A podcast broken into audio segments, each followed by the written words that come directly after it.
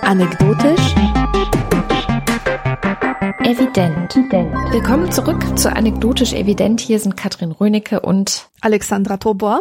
Und wir möchten uns, bevor wir jetzt mit dem neuen Thema loslegen, nochmal bei euch für eure Geduld bedanken. Es ist ja nun fast schon drei Monate her oder so, glaube ich. Im Mai, ne? Ich weiß es gar nicht mehr. Siehst du, Im Mai so hatten wir, glaube ich, die letzte Sendung, ja. Ja, und ähm, meinerseits lag das in erster Linie an einer gewissen Person, nämlich die heißt Beate Use. Was ist das denn?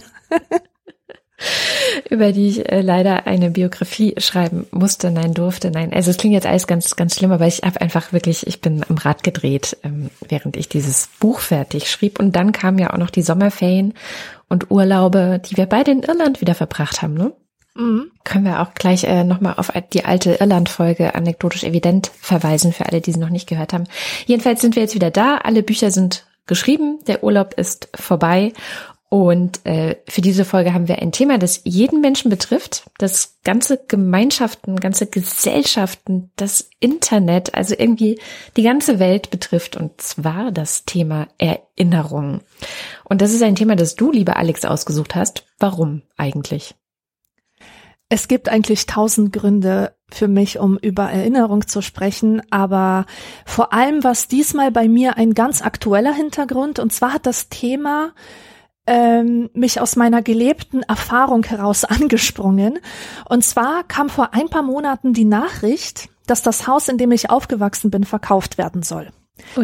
Und dabei handelt es sich um das Haus meiner Oma, das sie mit eigenen Händen gebaut hat. Und ich habe, glaube ich, schon sehr oft davon erzählt. Es ist ein Haus am Waldrand mit einem riesigen Garten, wo wunderbare Obstbäume stehen und auch eine alte Eiche. Und für mich ist dieser Ort nicht nur voller Erinnerungen an eine glückliche Kindheit, sondern das ist für mich immer auch ein Ankerpunkt gewesen. Also so ein Stück heile Welt, in die ich immer wieder zurückkehren konnte.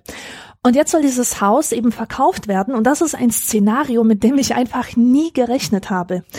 Und jetzt im Mai bin ich dahin gefahren, um mich von diesem Haus zu verabschieden, vielleicht auch ein paar Dinge mitzunehmen und ein letztes Mal in dieser authentischen Kulisse in Erinnerungen zu schwelgen. Und der Tag meiner Ankunft dort, der war wirklich total unwirklich. Also als, als hätte ein Bühnenbildner alles hergerichtet. Das Wetter war so ein Mischmasch aus Sonne und Wolken. Es gab so ein wunderbares melancholisches Licht. Und dann sind auch noch so weiße Flusen durch die Luft geflogen, weißt du, wie in so einem ja. japanischen Anime. Wenn da die Kirschblüten fallen, dann hat das meistens auch irgendeine melancholische Bedeutung, steht für Vergänglichkeit aller Dinge. Und ich bin durch den Garten gelaufen und habe auf einmal so einen Duft von Flieder bemerkt, so einen ganz intensiven Duft. Das kam halt vom Fliederbaum, der da auch schon immer stand. Und ich habe mir so ein Büschel an die Nase gehalten und tief eingeatmet. Und auf einmal war alles wieder da. Also wirklich alles. Das war wie in diesem Buch auf der Suche nach der verlorenen Zeit von Marcel Proust, wo, äh, wo der Geschmack oder der Geruch von Madeleines einen Erinnerungsflash nach sich zieht, der dann tausende von Seiten so weitergeht. Und jedenfalls war das ein sehr intensives Erlebnis. Und später bin ich noch ins Dorf gegangen, zu den Plattenbauten, wo ich früher immer gespielt habe. Und ich habe die Wellblechläden gesucht, wo man früher eingekauft hat. Mhm. Und ich habe sie nicht gefunden. Warum nicht? Weil das alles eingestampft wurde. Und jetzt stand da ein ganz anderes Gebäude und der Ort der Erinnerung an den Kommunismus, das, was ich mit dieser Zeit verbunden habe, das war einfach so verschwunden. Oh Gott, und die ja. Kulissen, die Kulissen, vor denen sich die Dramen meiner Kindheit abgespielt haben, die waren, die waren also nicht mehr als austauschbare Fassaden. Und ich war sowas von empört. Also ich dachte, ich dachte in dem Moment, ich habe doch ein Anrecht auf meine Erinnerungsorte. Aber das habe ich natürlich nicht. Und das hat mich alles emotional so aufgewühlt und beschäftigt, dass ich mir gedacht habe, ich muss mich irgendwie intellektualisierend mit diesem Phänomen der Erinnerung auseinandersetzen, um Distanz zu gewinnen und zu verstehen, was da in mir vor sich geht. Mhm. Und deswegen sprechen wir heute über Erinnerung. Wow, Oh Gott, du Arme. Also ich fühle mit dir. Ich fühle sehr mit dir. Ich finde es ja zum Beispiel auch, wo du sagtest, so die, ähm, die, die Erinnerung an den Sozialismus oder die Denkmäler des Sozialismus sind irgendwie weg. Das war genau der Grund, warum ich vor vielen, vielen Jahren, als es darum ging, diesen Palast der Republik in Berlin abzureißen, ja, also es war so ein riesiger ja, man nannte es eben der Palast der Republik. Es war das, das Gebäude, in dem in der Ost-DDR, also in Ost-Berlin, in der DDR sozusagen die Regierung saß, in dem politische Entscheidungen getroffen wurden. Äh, die Berliner hatten, glaube ich, den wunderschönen Namen Erichs Lampenladen für das Ding, weil es von außen immer so komisch beleuchtet aussah. Es ist ja auch wieder sowas, wo, wo man sein Herz dran hängt, einfach nur, weil die Berliner diesen Sachen immer auch so, so herzliche, lustige Namen geben. Und dann wurde halt beschlossen, das Ding abzureißen und stattdessen jetzt irgend so komisches Stadtschloss dahinzustellen. Ähm, was viele, viele Leute sehr aufgeregt hat, weil sie gesagt haben, nee, eigentlich ist es ein Denkmal dieser Zeit. Eigentlich ist das was, das gehört dahin, um zu ja. zeugen von dieser Zeit, um auch zu erinnern und dass man, dass man sich, ja, ein Stück weit wieder zurückversetzen kann. Wie war das damals? Wer, was für Fernsehübertragungen liefen im Ostfernsehen aus diesem, ja, diesem Lampenladen? Und ich fand es auch ganz furchtbar. Ich finde es auch ganz furchtbar, dass man da jetzt wieder dieses ähm, Stadtschloss, es kostet auch wahnsinnig viel Geld. Also es ist jetzt nicht so, dass man irgendwie Geld gespart hätte, indem man diesen Palast der Republik eingestampft hat. Ähm, Im Gegenteil, wahrscheinlich wäre es günstiger gewesen, den so zu erhalten. Also ich glaube, es gab Asbestprobleme und solche Sachen. Das war mit ein Grund, warum er dann abgerissen wurde. Aber dass man jetzt was komplett Neues hinbaut, ähm, ich glaube, das funktioniert auch irgendwie nicht. Und das ja, da war ich auf jeden Fall auch eine derjenigen, die sehr, sehr empört war. Und aber genau das greift ja auch ein in die Frage, was brauchen wir denn eigentlich für uns oder was, was erwarten wir von zum Beispiel einem Staat, dass er uns dabei unterstützt, uns irgendwie zu erinnern? Ja. Ja, ja, und also das, was du, wovon du jetzt sprichst, das ist ja im Grunde Nostalgie, das Bedürfnis der Menschen nach Nostalgie. Und Nostalgie hängt ja ganz eng mit Erinnerung zusammen. Das ist vielleicht sogar, ja, kann auch das Gleiche sein für, für viele. Und ich kann mich noch erinnern an einen Moment den, der Irritation, den ich mal hatte beim Hören eines Lila-Podcasts. Das mhm. ist schon ewig lange her. Wirst dich wahrscheinlich selber auch nicht mehr dran erinnern. Wahrscheinlich nicht. Schon bestimmt vor vier, fünf Jahren oder so. Da hast du mit der Susanne über die DDR gesprochen, über das Aufwachsen in der DDR. Und da hat die Susi einen Satz gesagt, der mir lange nicht aus dem Kopf ging, weil ich den so bizarr fand. Und zwar hat sie gesagt, ich kann mit Nostalgie nichts anfangen.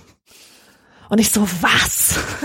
was für, was für ein Mensch kann denn bitte schön mit Nostalgie nichts anfangen? Ja, und sie hat so begründet, ja, ich bin eher an der Zukunft interessiert. Mich interessiert eher, wie können wir die Gegenwart so beeinflussen, dass wir eine gute Zukunft haben. Und ich bin nicht so jemand, der in die Vergangenheit schaut. Mhm. Ich bin genau das Gegenteil von ihr. Ich schaue so gerne in die Vergangenheit. Ich glaube, das habe ich auch gemeinsam mit allen Künstlerseelen und allen melancholischen Menschen oder Menschen, die sich einfach gerne Dinge vorstellen und Dinge ergänzen. Irgendwo habe ich so ein schönes Zitat gelesen, dass die Nostalgie eine Romanze mit der eigenen Fantasie sei. Und das kann ich bestätigen. Also ich stelle mir wahnsinnig gerne Dinge vor, von denen ich weiß, dass sie in Wirklichkeit nicht so waren, aber ich ergänze das halt gerne mit das, was da ist an Erinnerung, mit meinen eigenen Vorstellungen darüber. So, und ich habe über diese Nostalgie natürlich viel nachgedacht, jetzt auch in Vorbereitung auf die Sendung und habe mir gedacht, Mensch, eigentlich ist, ist das auch ein ganz ambivalentes Thema und ich weiß auch gar nicht, was ich von Erinnerungskultur an und für sich halten soll. Also ähm, ich weiß zwar, dass, dass es schön ist, an solche Orte der Erinnerung wiederzukehren und dass die da sind und dass man sich da immer hineinspinnen kann in irgendeine Fantasie des Gestern. Ich finde das an und für sich gut. Aber ich habe jetzt ähm, auf meiner Polenreise auch die Fratze der Nostalgie zu spüren bekommen oder einfach nur ähm, äh, so eine andere Seite ist mir aufgefallen. Und zwar ist es bei uns gang und gäbe, wenn wir Polen besuchen mit der Oma, ähm, Gedenkstätten abzufahren. Mhm. Und das, die haben in unserer Geschichte eine große Bedeutung, weil nämlich mein Uropa ein Freiheitskämpfer gewesen ist, ah, ein Aufständischer. Also finde ich auch witzig im Grunde was ein Mensch, der ein junger Mensch, der Bock auf Stress hatte, aber hinterher werden dann solche Leute halt zu Helden stilisiert, ja, wenn es der nationalen Sache irgendwie äh, zuträglich ist und so war das wohl auch bei ihm. Es gibt auf jeden Fall mehrere Denkmäler für unter anderem für meinen Urgroßvater. Cool. Da fahren wir halt immer hin und und stehen da ein bisschen und beten da ein bisschen und so und eigentlich haben viele Menschen in Oberschlesien so einen Urgroßvater, der früher für die polnische Sache gekämpft hat, als Aufständischer, als Rebell und so weiter. Und ich habe mir gedacht, wenn du so aufwächst, wenn du in diesem Klima aufwächst, dass du ständig im Bewusstsein hast, dass deine Urgroßväter ihr Blut gelassen haben für die nationale Sache, dann ist die Wahrscheinlichkeit einfach viel größer, dass du auch Nationalist wirst. Hm. Einfach aus, aus so einer bestimmten Verpflichtung deinem Land gegenüber. Und solche Denkmäler, das ist ja nicht so, dass Privatleute die hingestellt hätten. Das ist Erinnerung, die von der Politik bewusst gesteuert wird. Die stehen da nicht ohne Grund. Die meiste Gedenkkultur ist überhaupt äh, auf dem Boden des Nationalismus gediehen und das darf man einfach nicht vergessen, dass solche Denkmäler und Mahnmäler und so weiter, dass die viel weniger für die Toten gedacht sind als für uns, für unsere Gegenwart und sehr stark ähm, gelenkt werden eben von, von der Politik. Ja, ja, auf jeden Fall. Ähm, es gibt ja diesen Begriff des kollektiven Gedächtnisses, ähm, die, wie heißt der, Leider Assmann ist da, glaube ich, die Person, die sich mit dem Thema ganz besonders intensiv beschäftigt hat. Und, ähm, und sie sagt ja auch, dass eine, ja, eines der maßgeblichen mm, eine, eine der maßgeblichen Bedingungen vor dem Zweiten Weltkrieg und vor dem Hitlerregime und bevor sozusagen nach diesem Kaiserreich und die Weimarer Republik, was eigentlich dazu geführt hat, dass Deutschland so ein nationalistischer Staat geworden ist. Also dass so dieses oh, Deutschsein ist so was ganz, ganz Besonderes. Das war durchaus auch eine gezielte Lenkung ähm, durch die Politik, dass bestimmte Erzählungen aus einer sehr alten deutschen Vergangenheit, also so, so wirklich Heldenmythen, die zurück, also die hunderte von Jahre zurückreichten und ähm, was ja dann auch äh, letztendlich in diesem Namen Drittes Reich auch mündete, dass man diese Vergangenheit, die glorreiche deutsche Vergangenheit wieder aktiviert. Ähm, den Leuten so erzählt und auch so sagt, so ja, und das ist übrigens, ähm, knüpfen wir da jetzt wieder an, zu alter Größe aufzusteigen. Ne? Man findet das so ähnlich jetzt auch in Make America Great Again, also dieses genau, in ja. alter Größe wieder erstrahlen. Das ist ein ganz, ganz wichtiges Topos im Grunde bei nationalistischen Ideologien. Auch heutzutage machen das die Nazis, ja, also dass sie so diese, dieses Völkische und die alten Traditionen, die alten Helden und sie trauen sich natürlich nicht, nicht, meistens nicht. Also die ganz krassen Nazis gehen natürlich zurück zu Hitler und finden auch ihn toll. Aber so die etwas verkappteren Nazis gehen halt auf die gleichen Heldenmythen zurück, auf die auch damals die Nazis schon zurückgegriffen haben. Aber es klingt halt für die, die sich mit äh, kollektivem Gedächtnis und wie das alles damals angefangen hat, nicht auskennen, klingt es halt so wie, ja, ist doch total nett, so irgendwie schöne deutsche Heldenmythen und da gibt es ja auch Denkmäler und so weiter und so fort. Aber genau was du sagst, also eigentlich ist es oft ähm, ein politisches Instrument zu sagen, guckt mal, was für eine glorreiche Vergangenheit haben die Helden unserer Nation und wir, unsere Aufgabe ist es, dieses ähm, Erbe unserer Helden jetzt zu verteidigen und hochzuhalten und zu alter Blüte zu verhelfen. Und schon hast du eigentlich die perfekte nationalistische Erzählung, die dann aber in sowas wie dem 21. Jahrhundert halt auch nicht mehr ganz passend ist. Also es ist halt keine Welt mehr, in der die Nationen Kriege gegeneinander führen und du die großen Helden brauchst, die ähm, andere Kriegshelden niedermetzeln und dann zu einer großen Nation zu werden, sondern wir sind ja eigentlich leben wir ja in einer Welt der, der Kooperation der Nationen, ja, eine Welt der vereinten Nationen, in der, der es um ganz andere Dinge geht.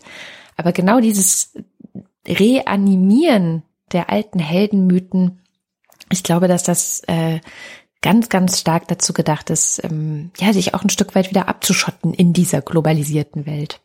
Natürlich. Und das ist heute schädlicher denn je. Denn was wir heute brauchen, ist ja eine Erzählung über die Zukunft, eine Geschichte über die Zukunft und nicht eine Geschichte über die Vergangenheit, die es so auch nie gegeben hat, weil dieses goldene Zeitalter, das ist ja meistens etwas herbeikonstruiertes. Mhm. Und das ist auch ein Thema für Sigmund Baumann. Das ist ein polnisch-englischer Soziologe und der hat ein Buch geschrieben namens Retrotopia.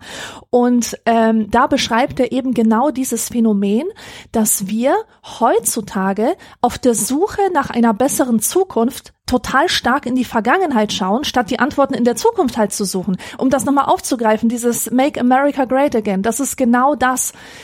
Man will Amerika groß machen, aber anstatt zu überlegen, wie können wir das in Zukunft erreichen, denkt man, wie können wir zurückkehren? Also mhm. es ist immer dieses Moment des Zurückkehrens. Ja, und das ist eigentlich recht schade. Ja, letztendlich ist es ja so ein, ähm, und das macht, glaube ich, jedes Gedächtnis für sich. Also ich meine, Erinnerung setzt ja voraus, dass man irgendwie ein Gedächtnis hat. Ob das jetzt ein kollektives Gedächtnis ist, das sich von dem individuellen Gedächtnis natürlich unterscheidet, weil wenn jetzt eine ganze Nation versucht, bestimmte Dinge sich zu erinnern, dann muss es immer aktiv geplant werden. Also da muss ein Denkmal dahingestellt werden, dann muss ein Buch darüber geschrieben werden, dann muss ein Film darüber gemacht werden, ein Museum oder was weiß ich. Also das muss man irgendwie aktiv angehen und das irgendwie festhalten. Also diese sogenannte Erinnerung. Und gleichzeitig, wenn man, wenn man so die, das individuelle Gedächtnis anschaut, funktioniert es ja ganz ähnlich. Also viele Dinge versuchen wir ja aktiv zu unterstützen, weil wir wissen, dass unsere Erinnerung vielleicht auch gar nicht so gut ist. Da können wir auch nachher noch zukommen. Sowas wie Tagebuch schreiben ähm, soll uns ja dabei helfen, dass wir Dinge nicht vergessen, die, die mal passiert sind oder die wir mal gedacht haben oder wie wir mal gedacht haben. Also wenn ich ähm, heute, es ist, ich bin jetzt gerade bei meinen Eltern und hier gibt es zum Beispiel so eine Sammlung von Liebesbriefen, die ich mir mit meinem allerersten Freund geschrieben habe, als wir beide 15 Jahre alt waren. Und diese Sammlung an Liebesbriefen ist natürlich wahnsinnig witzig, sich das heute anzuschauen, was wir da so für wichtig hielten, wie wir versucht haben, so einen Kontakt aufzubauen in, oder auch in Kontakt zu bleiben.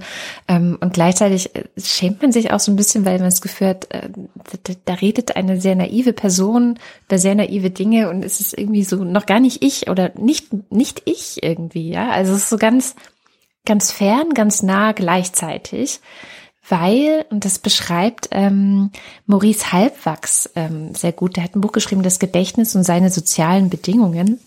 Und er schildert darin eine ähnliche Szene, wie, wie ein erwachsener Mensch ein Buch aufschlägt, das er in seiner Kindheit ganz oft vorgelesen bekommen hat. Also kennst du ja vielleicht auch so diese Bücher, die du ganz oft vorgelesen bekommen hast, die du mitreden mhm. konntest, obwohl du vielleicht noch gar nicht lesen konntest.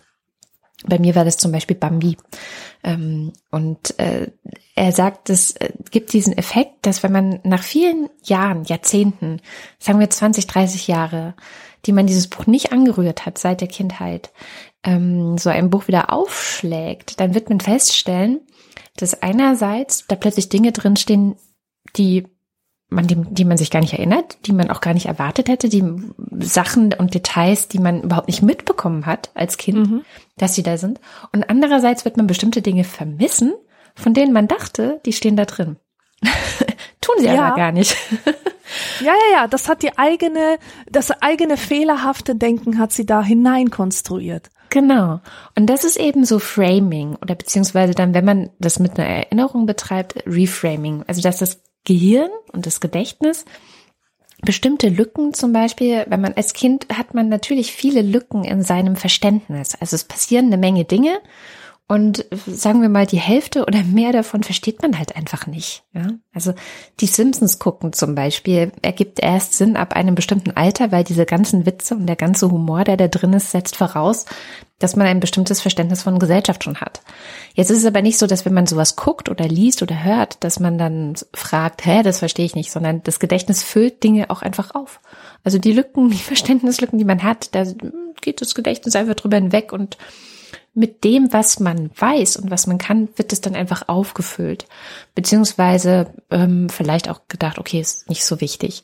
Und dadurch kommt es, dass man, wenn man diese Liebesbriefe, die ich jetzt le lesen kann oder ein Buch wie Bambi oder ein anderes Buch aus der Kindheit, wenn man sowas wieder aufschlägt und wieder sieht, dass man so eine Entfremdung teilweise, so, so ein Effekt von Entfremdung, das ist gar nicht das Buch, was ich damals gelesen habe. Das, oder das kann doch gar nicht sein, dass das diese erste Liebe war, die ich damals erlebt habe. Das ist ja total profan. Aber es waren noch viel größere Gefühle und so. Also es ist so eine ganz, ganz komische Verschobenheit und, und gleichzeitig aber auch Erdung mit, ah, okay, ich war einfach auch ein anderer Mensch und ich habe sehr viel weniger Wissen gehabt. Ich hatte sehr viel weniger Sprachschatz, das sehe ich zum Beispiel an den Briefen. Also mein Wortschatz ist sicherlich inzwischen sehr viel umfangreicher und ähm, detailgetreuer als damals. Und solche Sachen, das, daran merkt man dann eben, wie, ja, wie komisch das eigentlich auch ist, dieses Gedächtnis, wie das arbeitet und wie es, wie es einen etwas vorgaukelt, wie man auch immer wieder, wenn man eine bestimmte Erinnerung aufruft, also ich zum Beispiel an meine erste Liebe, ähm, jedes Mal, wenn ich sie aufrufe, den Kontext, in dem ich in dem Moment des Aufrufens bin, also ich bin vielleicht fünf Jahre älter und habe angefangen zu studieren. Dann bin ich vielleicht nochmal fünf Jahre älter und habe inzwischen Kinder. Und immer wieder wirkt so dieser neue soziale Kontext, den ich habe, auf die Erinnerung ein und verändert diese damit auch und macht ein neues, einen neuen Rahmen um das Bild. Das ist ganz verrückt und das beschreibt, wie gesagt, Maurice Halbwerks ganz toll in diesem Gedächtnis und seine sozialen Bedingungen. Auch wenn das Buch, muss man leider sagen, es ist so ein typisch verquastes Surkamp-Buch, wo man mm. für eine Seite zehn Minuten braucht oder so. Das hat mich wirklich Wochen gekostet, mich da durchzubeißen. Ja. Ja, also wenn ihr einen Tipp braucht, wenn ihr euch mit diesem Phänomen der Erinnerung beschäftigen wollt auf einer neurologisch-psychologischen Ebene, was nicht verquast ist, was nicht soziologisches, philosophisches Geschwurbel ist, dann kann ich wirklich empfehlen von Martin Korte das Buch Wir sind Gedächtnis. Das ist ganz toll. Das ist populärwissenschaftlich, also in dem Sinne, dass es halt so locker geschrieben ist, sehr zugänglich. Und man erfährt wirklich eine ganze Menge. Und unter anderem eben diese interessante Sache, man hat ja früher oft gedacht, dass die Erinnerungen so eine Art ähm, Fotografie sind, die ein Ereignis genauso, äh, wo ein Ereignis einfach genauso äh, gespeichert werden kann, wie es sich abgespielt hat. Und das ging dann einher auch mit entsprechenden Metaphern, ja, oder das Gedächtnis ist wie ein Dachboden oder wie ein Keller, wo alle Dinge eigentlich schon da sind, und zwar genauso wie sie mal waren, aber wo man eben, die man nicht im Alltag so in Reichweite hat. Man muss halt hinabsteigen oder hochgehen oder so und diese Erinnerungen wieder an die Oberfläche befördern fördern. Aber heute weiß man, dass so Gedächtnis nicht funktioniert. Gedächtnis ist eigentlich ein ständiges Überschreiben. Mhm. Jede Erinnerung, die man hat, wird in dem Moment, wo sie hochgeholt wird, überschrieben. Und zwar äh, mit allen möglichen Dingen, also abhängig davon, wo du gerade in deinem Leben bist, was du in der Zwischenzeit erlebt hast, was du vielleicht auch dir erhoffst oder vor dem du Angst hast. Und was ich auch so ganz interessant finde, ist das Phänomen, dass man manchmal gar nicht weiß, woran man sich erinnert. Kannst du dich noch, kannst du dich eigentlich noch an deine erste, was ist deine erste Kindheitserinnerung? Mm. Äh, ja, die ist ganz witzig. Ähm, und zwar ist es eine Erinnerung an ein Ereignis, das stattfand, bevor ich drei war. Und das ist ja schon mm. ungewöhnlich. Also eigentlich sagt man genau. ja, die meisten Leute erinnern sich ab drei Jahre. Genau, es gibt diese frühkindliche Amnesie, nennt man das, und man geht halt davon aus, dass Kinder sich in dieser Zeit an nichts erinnern können, weil sie erstens noch keinen Spracherwerb hinter genau. sich haben und ähm, zweitens Irgendwas ähm, ist mit dem Gedächtnis, also irgendwas Neurologisches mit dem Gedächtnis. Es kann einfach auch noch gar nicht so richtig abgelegt werden oder so. Ich genau. weiß es nicht. Genau. Ja. Und tatsächlich, deswegen, das ist schon ungewöhnlich, aber es ist keine Erinnerung wie andere Erinnerungen. Also meine eigentliche erste richtige Erinnerung ähm, ist in mit wahrscheinlich drei oder vier Jahren bin ich mit meinen Eltern in einen Zirkus gegangen und habe wahnsinnige Panik von den Clowns bekommen. Sie haben mir so Angst gemacht, dass ich angefangen habe zu schreien und wir mussten den Zirkus wieder verlassen. Das ist die erste richtige Erinnerung, wo es auch so Sprachfragmente gibt, also dass irgendjemand irgendwas sagt, dass ich schreie, wo es Farben gibt und, und einen Raum, also wo alles so ein bisschen, also es ist natürlich ziemlich unklar, geworden inzwischen. Die ist nicht sonderlich klar, diese Erinnerung. ist eher so schemenhaft, wie so ein Aquarell und mit ein paar Geräuschen und so. Ähm, aber die aller, allererste, die ist noch viel schemenhafter und noch viel ungenau. Da gibt's gar keine Sprache tatsächlich, also weil ich sie einfach noch nicht hatte. Und das ist eine Erinnerung an eine Nacht, in der ich als Kleinkind aufgewacht bin und mich übergeben habe. Hm. Also so ein trau traumatisches Erlebnis, könnte man eigentlich sagen. Ja, also es war schon nicht schön, glaube ich. Und ich weiß auch, dass meine Mutter äh, dann irgendwie ziemlich viel zu tun hatte, diese Bettwäsche zu wechseln. Ähm, aber auch, dass es eher so im Nachhinein interpretiert, äh, sie hatte da wahnsinnig Stress mit, dann mitten in der Nacht halt. Aber das ist halt auch wirklich nur so ein, es ist fast mehr ein Gefühl, dass das war, als ein echtes Bild oder ein echtes, ähm, ja, wie man eine echte Erinnerung sonst bezeichnen würde. Ja. Das ist interessant. Meine erste Erinnerung ist nämlich, also wie ich lange Zeit gedacht habe, ähm, auch vor dem dritten Lebensjahr. Und sie spielt an meinem zweiten Geburtstag. Ganz schön früh, oder? Und mhm. zwar kann ich mich genau daran erinnern, wie mich ein Erwachsener hochhält, also wie so eine Biene, weißt du? so ein, man tut ja die Kinder immer so rumfliegen, wie so, mhm. so eine Biene Maya, so, das wurde oft mit mir gemacht. Und ein Erwachsener hält mich über eine Torte, die meine Oma gebacken hat und auf dieser Torte steht eine wunderschöne Zwei mit Creme geschrieben, mit so Tortencreme. Und das habe ich viele, viele Jahre für eine authentische, echte erste Kindheitserinnerung gehalten. Und mhm. dann, vor ein paar Jahren, war ich bei meinem Onkel und es ist ganz witzig, in einer Familie haben die Leute ja verschiedene Fotos, gell? Also die Fotos, die ich habe von mir, die unterscheiden sich von den Fotos, die andere von mir haben. Und bei meinem Onkel habe ich ein Foto gefunden, auf dem zu sehen ist, wie ich von einem Erwachsenen über eine Torte gehalten werde, auf die mit Creme eine 2 geschrieben ist. Oh. Das heißt, die Erinnerung, die ich hatte, das war in Wirklichkeit eine Erinnerung an dieses Foto das ich durchaus in der Vergangenheit schon mal gesehen habe. Und das kommt eben ganz oft vor, dass Menschen meinen, sie hätten eine Erinnerung an ihre früheste Kindheit, aber mhm. in Wirklichkeit erinnern sie sich an ein Foto, das sie schon sehr lange aber nicht mehr gesehen haben oder aber sie erinnern sich an die Erzählung von dieser Episode. Zum Beispiel könnte es sein, dass deine Mutter dir irgendwann, als du zehn warst, erzählt hast, wie das war, als du damals gekotzt hast und alles da wieder äh, gewaschen und, und ausgewechselt werden musste. Und es könnte die Erzählung deiner Mutter sein, an die du dich erinnerst, aber du hast sie schon mit so viel eigenem aufgefüllt, dass sie dir wie deine Eigen. authentische, echte ja. Erinnerung vorkommt, ja. Ja, und das weiß ich halt nicht. Also das Lustige ist, dass meine Mutter sich gar nicht daran erinnert. Und auch wirklich nur, also ich glaube, der früheste Zeitpunkt, an dem ich ihr davon erzählt habe, dass ich mich da so irgendwie dran erinnere, hat sie schon gesagt, hä? Nee, weiß ich nicht mehr.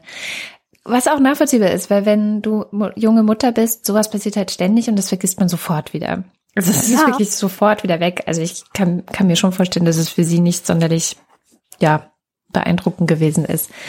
Und tatsächlich mein Sohn, und der ist ja nun erst zwölf, der hat auch eine Erinnerung, die sich vor dem dritten Lebensjahr zutrug. Und ich bin immer wieder fasziniert, dass die nicht weggeht, aber sie war auch erschreckend für ihn. Und zwar ähm, waren wir an der Ostsee, er war zwei Jahre alt, er saß bei mir auf dem Fahrrad im Kindersitz hinten drauf und wir sind so Fahrrad gefahren. Und auf einmal rutschte mir, weil eben Ostsee und Sand, rutschte mir der hintere Reifen vom Fahrrad weg.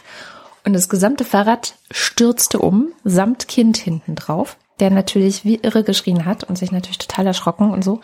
Es ist auch nichts passiert, ein Glück. Also diese Kindersitze sind, ähm, ich, da habe ich echt gedacht, wow, also er hätte nicht mal einen Kratzer. Also es war echt so mhm. krass, mhm. voll cool, voll guter Kindersitz.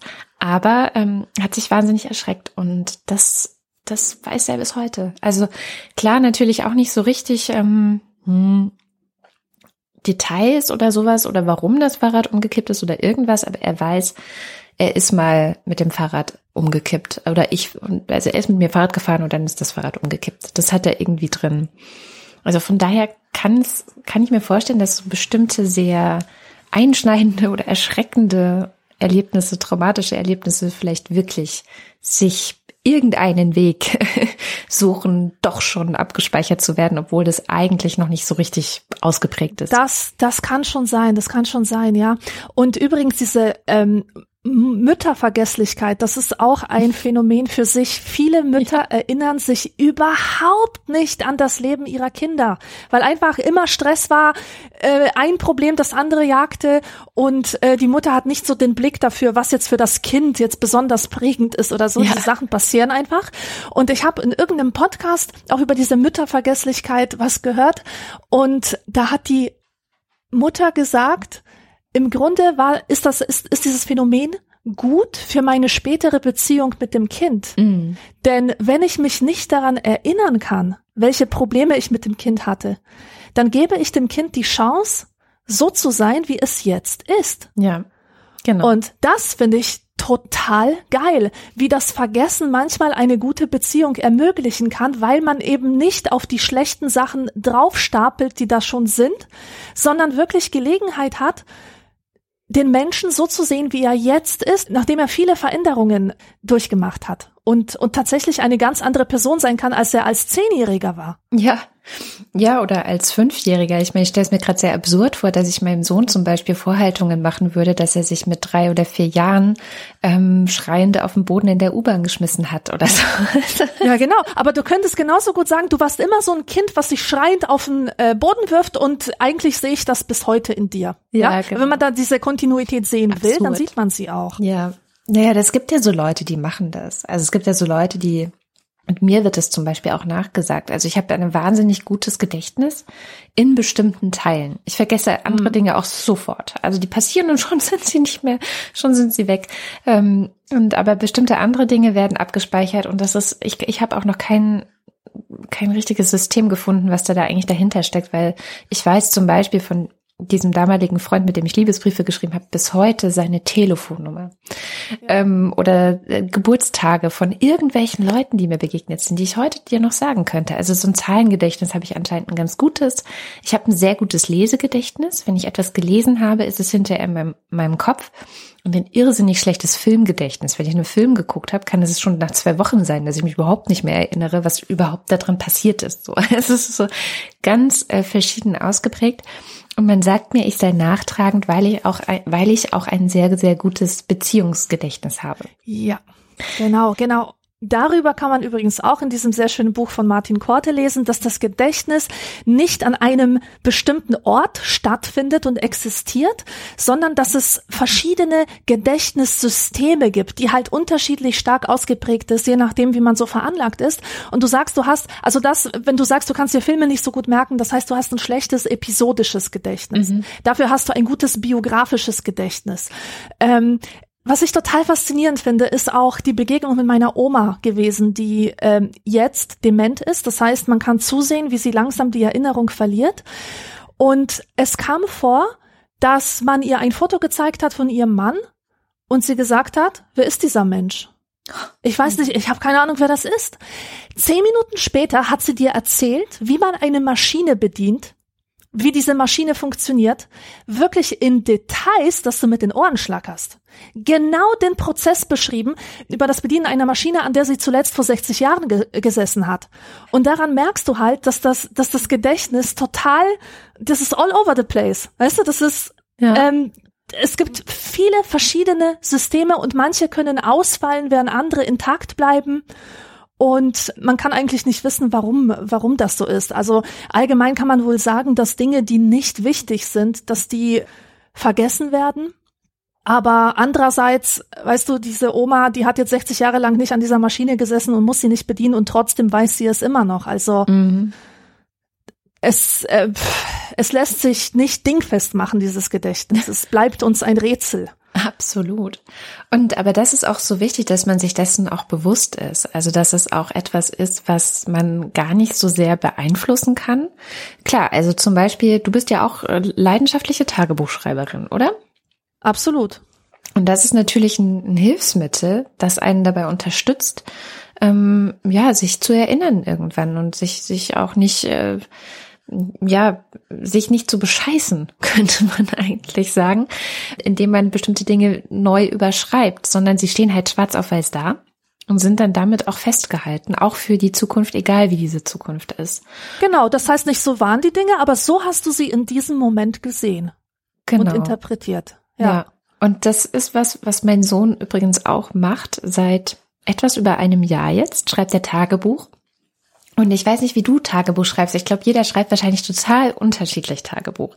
Also bei mir ist es eher sowas, was ich nur dann tue, wenn ich ein Problem habe, das ich irgendwie aufarbeiten muss. Dann schreibe ich sehr lange und oft steht dann am Ende dieses, ähm, also es ist so ein, so ein Schreibflow, so ein, so ein Schreibfluss, der dann Gedanken aus mir rausholt, von denen ich nicht mehr wusste, dass ich sie denke. Ja. Und oft steht dann am Ende so eine Art Lösungsvorschlag, von dem ich nicht wusste, dass er in mir existiert. Also es ist ganz toll.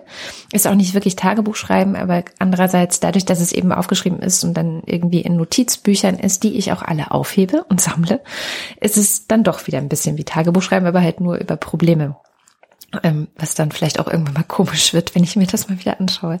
Jedenfalls, er macht es so, dass ähm, wobei inzwischen hat es auch ein bisschen relativiert, aber er schreibt wirklich jedes Ereignis auf. Also er hat das mhm. unbedingte Bedürfnis, nichts zu vergessen. Das ist auch einer seiner ah. größten Ängste, dass er, dass die Zeit einerseits total schnell vergeht und dass er aber andererseits auch die, die besonderen Momente und die Dinge, die passiert sind, vergisst. Das möchte er nicht.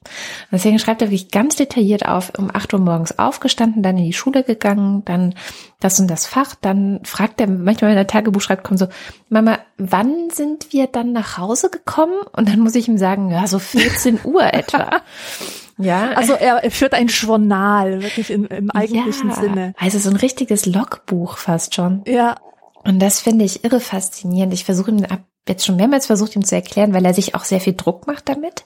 Oh, ich habe schon drei Tage nicht mehr Tagebuch geschrieben. Ich muss jetzt aber unbedingt, sonst vergesse ich. Und, äh. und dann sage ich mir so, du, es reicht vielleicht auch, wenn du für jeden Tag wenn du wieder mal einfach nur einen Satz schreibst. Wenn du gerade nicht dazu mehr kommst, dann wirst du hinterher froh sein, wenn du wenigstens einen Satz aufgeschrieben hast, der diesen Tag irgendwie charakterisiert oder so. Also er ähm, übt da gerade noch, wie er das schafft, das auch in seinen Alltag und in sein Leben zu integrieren. Aber das grundsätzliche Bedürfnis ist eigentlich, alles ganz genau detailliert festzuhalten, um es nie, niemals vergessen. Ja. ja, interessant. Bei mir ist es eigentlich eine Mischung aus euch beiden. Also einerseits schreibe ich mich durch meine Probleme hindurch, also zu einer Lösung hin. Äh, das mache ich auch. Und gleichzeitig führe ich auch so eine Art, na, ich weiß nicht, ob, wie man das besser beschreiben kann als Dankbarkeitstagebuch. Das ist eigentlich, das sind keine vollständigen Sätze. Ich schreibe aber jeden Abend vor dem Schlafengehen ein, was mir Gutes widerfahren ist. Mhm. Das ist gut. Und das sind meistens sehr, sehr viele Dinge. Und vor allem, wenn man mit so einem Abstand von einer Woche oder einem Monat sogar draufschaut, dann denkt man sich, boah, hab ich ein geiles Leben. Obwohl man, obwohl man davor eigentlich ständig äh, unglücklich war oder irgendwie unzufrieden oder ich weiß nicht, also ich finde das total, ja, ja, und das ist, es fällt uns unachtsamen Menschen ja auch so schwer, im Augenblick zu leben und die Dinge dann zu schätzen, wenn sie wirklich da sind. Mhm. Und deswegen versuche ich, das festzuhalten, damit ich es wenigstens im Rückblick wertschätzen kann. Und eine clever. Sache, mhm. und eine Sache, die ich in letzter Zeit mache, ich habe irgendwo so ein schönes Zitat gelesen, dass jetzt die, die äh, guten Zeiten sind, an, äh, nach denen wir uns in zehn Jahren sehnen werden. Das heißt, das, was wir jetzt erleben, ist ja die Erinnerung von morgen. Ja. Und ich versuche in letzter Zeit durch die Welt zu gehen und mir vorzustellen, ich wäre in einer historischen Postkarte drin. Ich gehe durch die Straßen und schaue mir die Autos an, diese scheiß SUVs und denke mir, hm, interessant. Das sind die Zeiten, in denen wir leben. Krass eigentlich. Ich versuche sozusagen so ein bisschen Distanz aufzubauen zur Gegenwart, um sie jetzt schon so erleben zu können, wie ich sie in der Vergangenheit erleben werde, nachdem ein bisschen Zeit verstrichen ist. Und das ist super. Das ist wirklich, das ist eine Alternative zur Nostalgie, die ja oft ein bisschen eskapistisch ist, würde ich sagen. Und ähm, ja, wenig produktiv. Nee, aber total clever, dass du dir aufschreibst, was Gutes passiert ist, weil ich habe wirklich in der Vorbereitung der Sendung versucht rauszukriegen, wo ich das gehört habe. Es war irgendein Podcast. Ich habe aber in allen Podcasts, die ich abonniert habe, nichts dergleichen gefunden. Es ging eben auch um Erinnerungen. Es ging um Menschen, die am Ende ihres Lebens zurückschauen auf ihr Leben. Und das Spannende an den Menschen war, dass sie ganz unterschiedlich zurückschauen. Also sie hatten da eine Frau, die fand, dass ihr ganzes Leben eigentlich ziemlich super und cool und gut war glückliches Leben, alles äh, war äh, war toll. Sie sie freut sich über ihre Kinder, sie freut sich eigentlich über alles, was passiert ist. Und dann hatten sie so einen Menschen, der ganz negativ zurückgeschaut hat und und ganz viel Groll hatte und ganz viel gedacht hat, ah, da bin ich gescheitert und eigentlich hatte ich immer nur Pech und so. Und dann haben sie eben versucht rauszukriegen, warum ist das so unterschiedlich? Also warum ist die eine Person so positiv? Hatte sie wirklich ein besseres Leben oder nicht? Oder hatte die andere Person wirklich so ein viel schlimmeres, schlechteres Leben oder eben nicht? Und es kristallisierte sich immer weiter heraus, dass die Frau, die so positiv zurückblickte, ganz aktiv während ihres Lebens daran gearbeitet hat, dass sie das am Ende ihres Lebens mm. können wird, indem mm. sie, wie du, ähm, die positiven Momente entweder aufgeschrieben hat oder immer wieder neu erzählt hat an Freunde, Verwandte, ähm, immer wieder diese Erinnerungen bewahrt, also erneuert, erneuert, erneuert, so dass sie nicht verloren geht, aber eben die positiven und die andere Person hat halt genau das Gegenteil gemacht und hat ähm, ein bisschen so, ich kenne es von meiner Oma. Also meine Oma, bevor sie gestorben ist, war so eine, wenn du die getroffen hast, hat sie dir erstens immer die gleichen Geschichten erzählt. Also es war irgendwann klar, so jetzt kommt zum fünften, zum zehnten Mal die Geschichte von irgendeinem Nachbarn und dessen Krebserkrankung oder so. Also es waren immer Geschichten, die ich schon kannte, aber sie hat die immer wieder erzählt. Und es waren tatsächlich meistens Krankheitsgeschichten oder Sachen, die irgendwie schlimm sind, die, die ähm, sie belasten oder die sie, ja, also es waren nie so positive, tolle Sachen. Mm. Und äh, das heißt, meine Oma war vielleicht am Ende ihres Lebens auch eher so eine dieser Personen, die auch übrigens eine sehr ängstliche Persönlichkeit, also sie hat immer sofort Angst gehabt und Sorgen und ähm, immer so, oh Gott, oh Gott, oh Gott, wie soll das werden, war nicht sehr zuversichtlich so in ihrem Leben. Und ich glaube, dass das auch damit zusammenhängen könnte, wie sie eben, ja, immer wieder die traurigen Geschichten wiederholt hat, anstatt die schönen, sich immer wieder aktiv in Erinnerung zu rufen. Ja, ja, also diese schönen Erinnerungen werden dann aber wieder Nostalgie. Ja.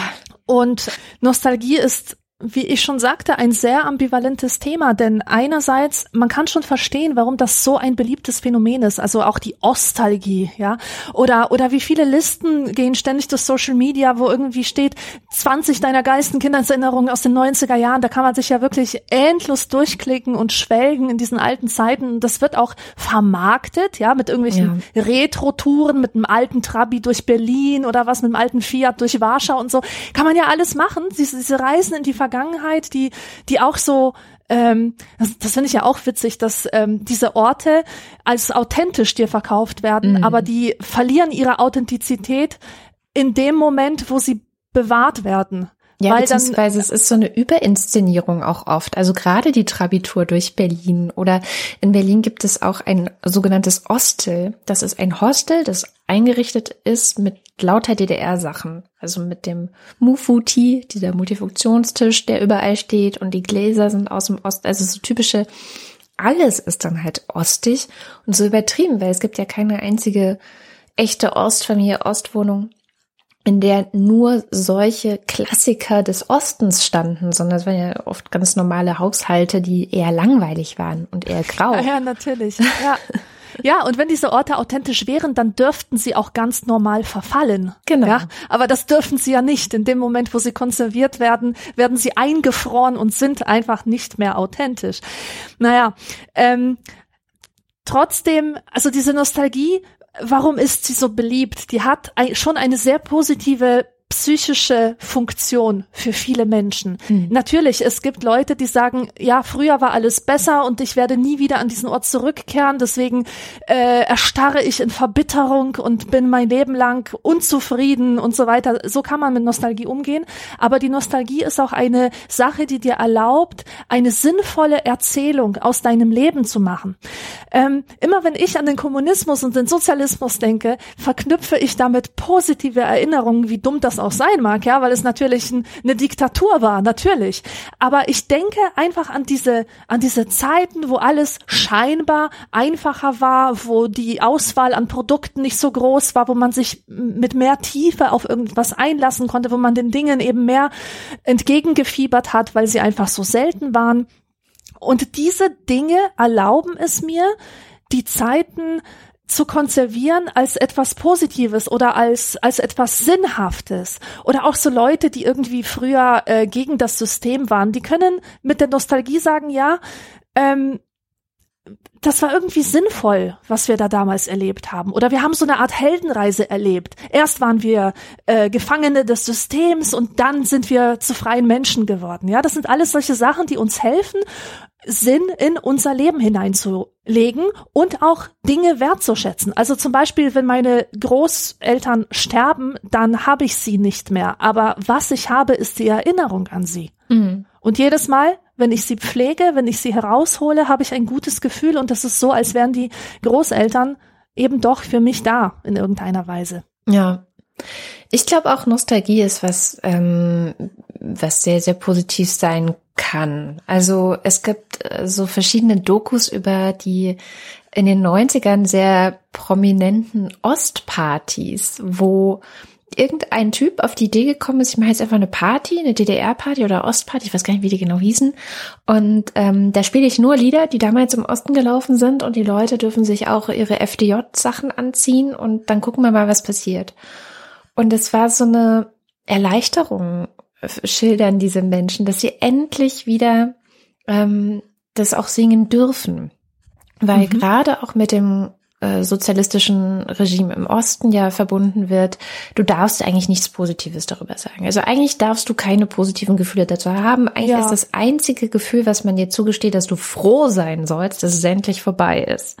Mm. Und das hat diese, diese Ostpartys, Ostalgiepartys, ich weiß echt nicht mehr, wie sie hießen, aber haben das halt aufgefangen, dass es so halt auch nicht funktioniert, sondern ja, wunderbar. dass Erinnerungen eben ein Mix sind. Natürlich ist viel Scheiße passiert, ja. Meine Eltern hatten eine Stasi-Akte.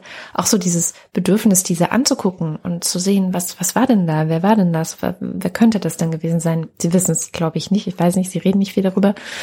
Ähm, aber das so die Vergangen in die Vergangenheit schauen, was war da los und so ist ja ist ja ganz natürlich, gerade auch wenn wie meine Eltern dann ähm, du als Regimegegner gehandelt wirst, weil du eben abhaust oder Dissident bist oder so. Ähm, und Gleichzeitig äh, sind, ist mein Vater und meine Mutter sind totale Ostalgiker. Also die mögen so ganz viele Dinge, die es eben damals im Osten gab, in der Kindheit auch meines Vaters. Also der hat jetzt den Zustand, dass ich Kinder habe, sehr geschickt für sich auszunutzen gewusst, indem er auf eBay diese alten Ost-Indianer-Spielfiguren sich ähm, haufenweise wieder besorgt hat. Er hat jetzt so einen richtigen Sammlerinstinkt mit den Dingern entwickelt. Und das war natürlich jetzt, also äh, mein, mein Sohn findet die auch ganz cool, aber der, der am meisten Spaß daran hat, die zu sammeln und mit denen zu spielen und das irgendwie ja so wieder aufleben zu lassen, ist definitiv mein Vater. also, mhm. Er macht es nicht ähm, nicht für für meinen Sohn in allererster Linie, sondern für sich und er ist so ein ja, er ist auch wieder zurückgegangen in den Osten. Also wir sind jetzt hier wieder in Sachsen-Anhalt, mittlerweile wieder in dem Dorf, in dem auch ich groß geworden bin. Also die ersten sieben Jahre meines Lebens haben sehr zentral sich hier abgespielt. Und auch da merke ich, wenn ich jetzt mit dem Hund so in den Ortskern reingehe, also wir sind jetzt in einem Haus, was am Waldrand auch ist, so wie ein bisschen wie bei deiner Oma. Das Haus hat allerdings noch nie irgendwie vorher dieser Familie gehört, sondern einer anderen Familie. Und auch diese Ecke des Dorfes ist eigentlich nicht die Ecke des Dorfes, in der ich früher viel unterwegs war, aber das macht nichts. Wenn ich so in Richtung Dorfkern gehe und das ein bestimmtes Licht hat, so abends und so ein bisschen paar Wolken, wie du auch vorhin geschildert hast, dann wird mir sofort so innerlich warm und ich denke, ach, ist das schön. Mhm. Ja. Genau, das ist Wärme. Das ist ja. das Hauptgefühl, das Menschen haben, die nostalgisch sind. Das ist eine Wärme, ja. gemischt mit ein bisschen Wehmut, aber ja, hauptsächlich Wärme. Und das ist ja auch so eine Reaktion auf die Veränderungen, die man sonst nicht verarbeiten könnte. Mhm. Ich meine, unsere Welt, das ist ja ein einziges Chaos. Alles wandelt sich so schnell. Es gibt überhaupt keine Ruhepunkte mehr. Und da ist die Erinnerung so ein Ort, an dem man sich flüchten kann und wo es überhaupt kein Risiko gibt. Wenn du in die Erinnerung reist, da kann dir ja nichts passieren. Ja. Ja, also wenn es eine nostalgische Erinnerung ist. Genau. Also das ist auch ein Schutzraum oder so Happy Place, würde man heute vielleicht sagen. Happy Place, genau. Dass man so, in dem man so zurückgehen kann und, und sich auch seiner selbst ein Stück weit vergewissern. Ich bin ein okayer Mensch. Ich hatte ein, ein paar schöne Momente in meiner Kindheit. Ich habe Wärme gespürt. Es ist alles in Ordnung. Gerade wenn es vielleicht draußen sehr kalt oder die Menschen sehr kalt sind. Genau. Was ich auch noch ein ähm, ein, ein ganz spannendes Thema finde im Zusammenhang mit Erinnerung ist, wenn das Ganze eine Rolle spielt in der Psychologie. es gibt ja so, ich kenne, ich bin jetzt, habe jetzt nicht Psychologie studiert und kann deswegen nur sehr, sehr oberflächlich darüber reden. Dafür möchte ich mich auch vorneweg gleich entschuldigen. Aber es gibt ja so verschiedene Schulen in der Psychologie, die auch immer wieder unterschiedlich präsent waren. Also ich habe neulich das Buch von Erika Jong gelesen, Angst vom Fliegen. Sie beschreibt im Grunde eine Zeit in den 70er Jahren, wo die Psychoanalyse ganz zentral war.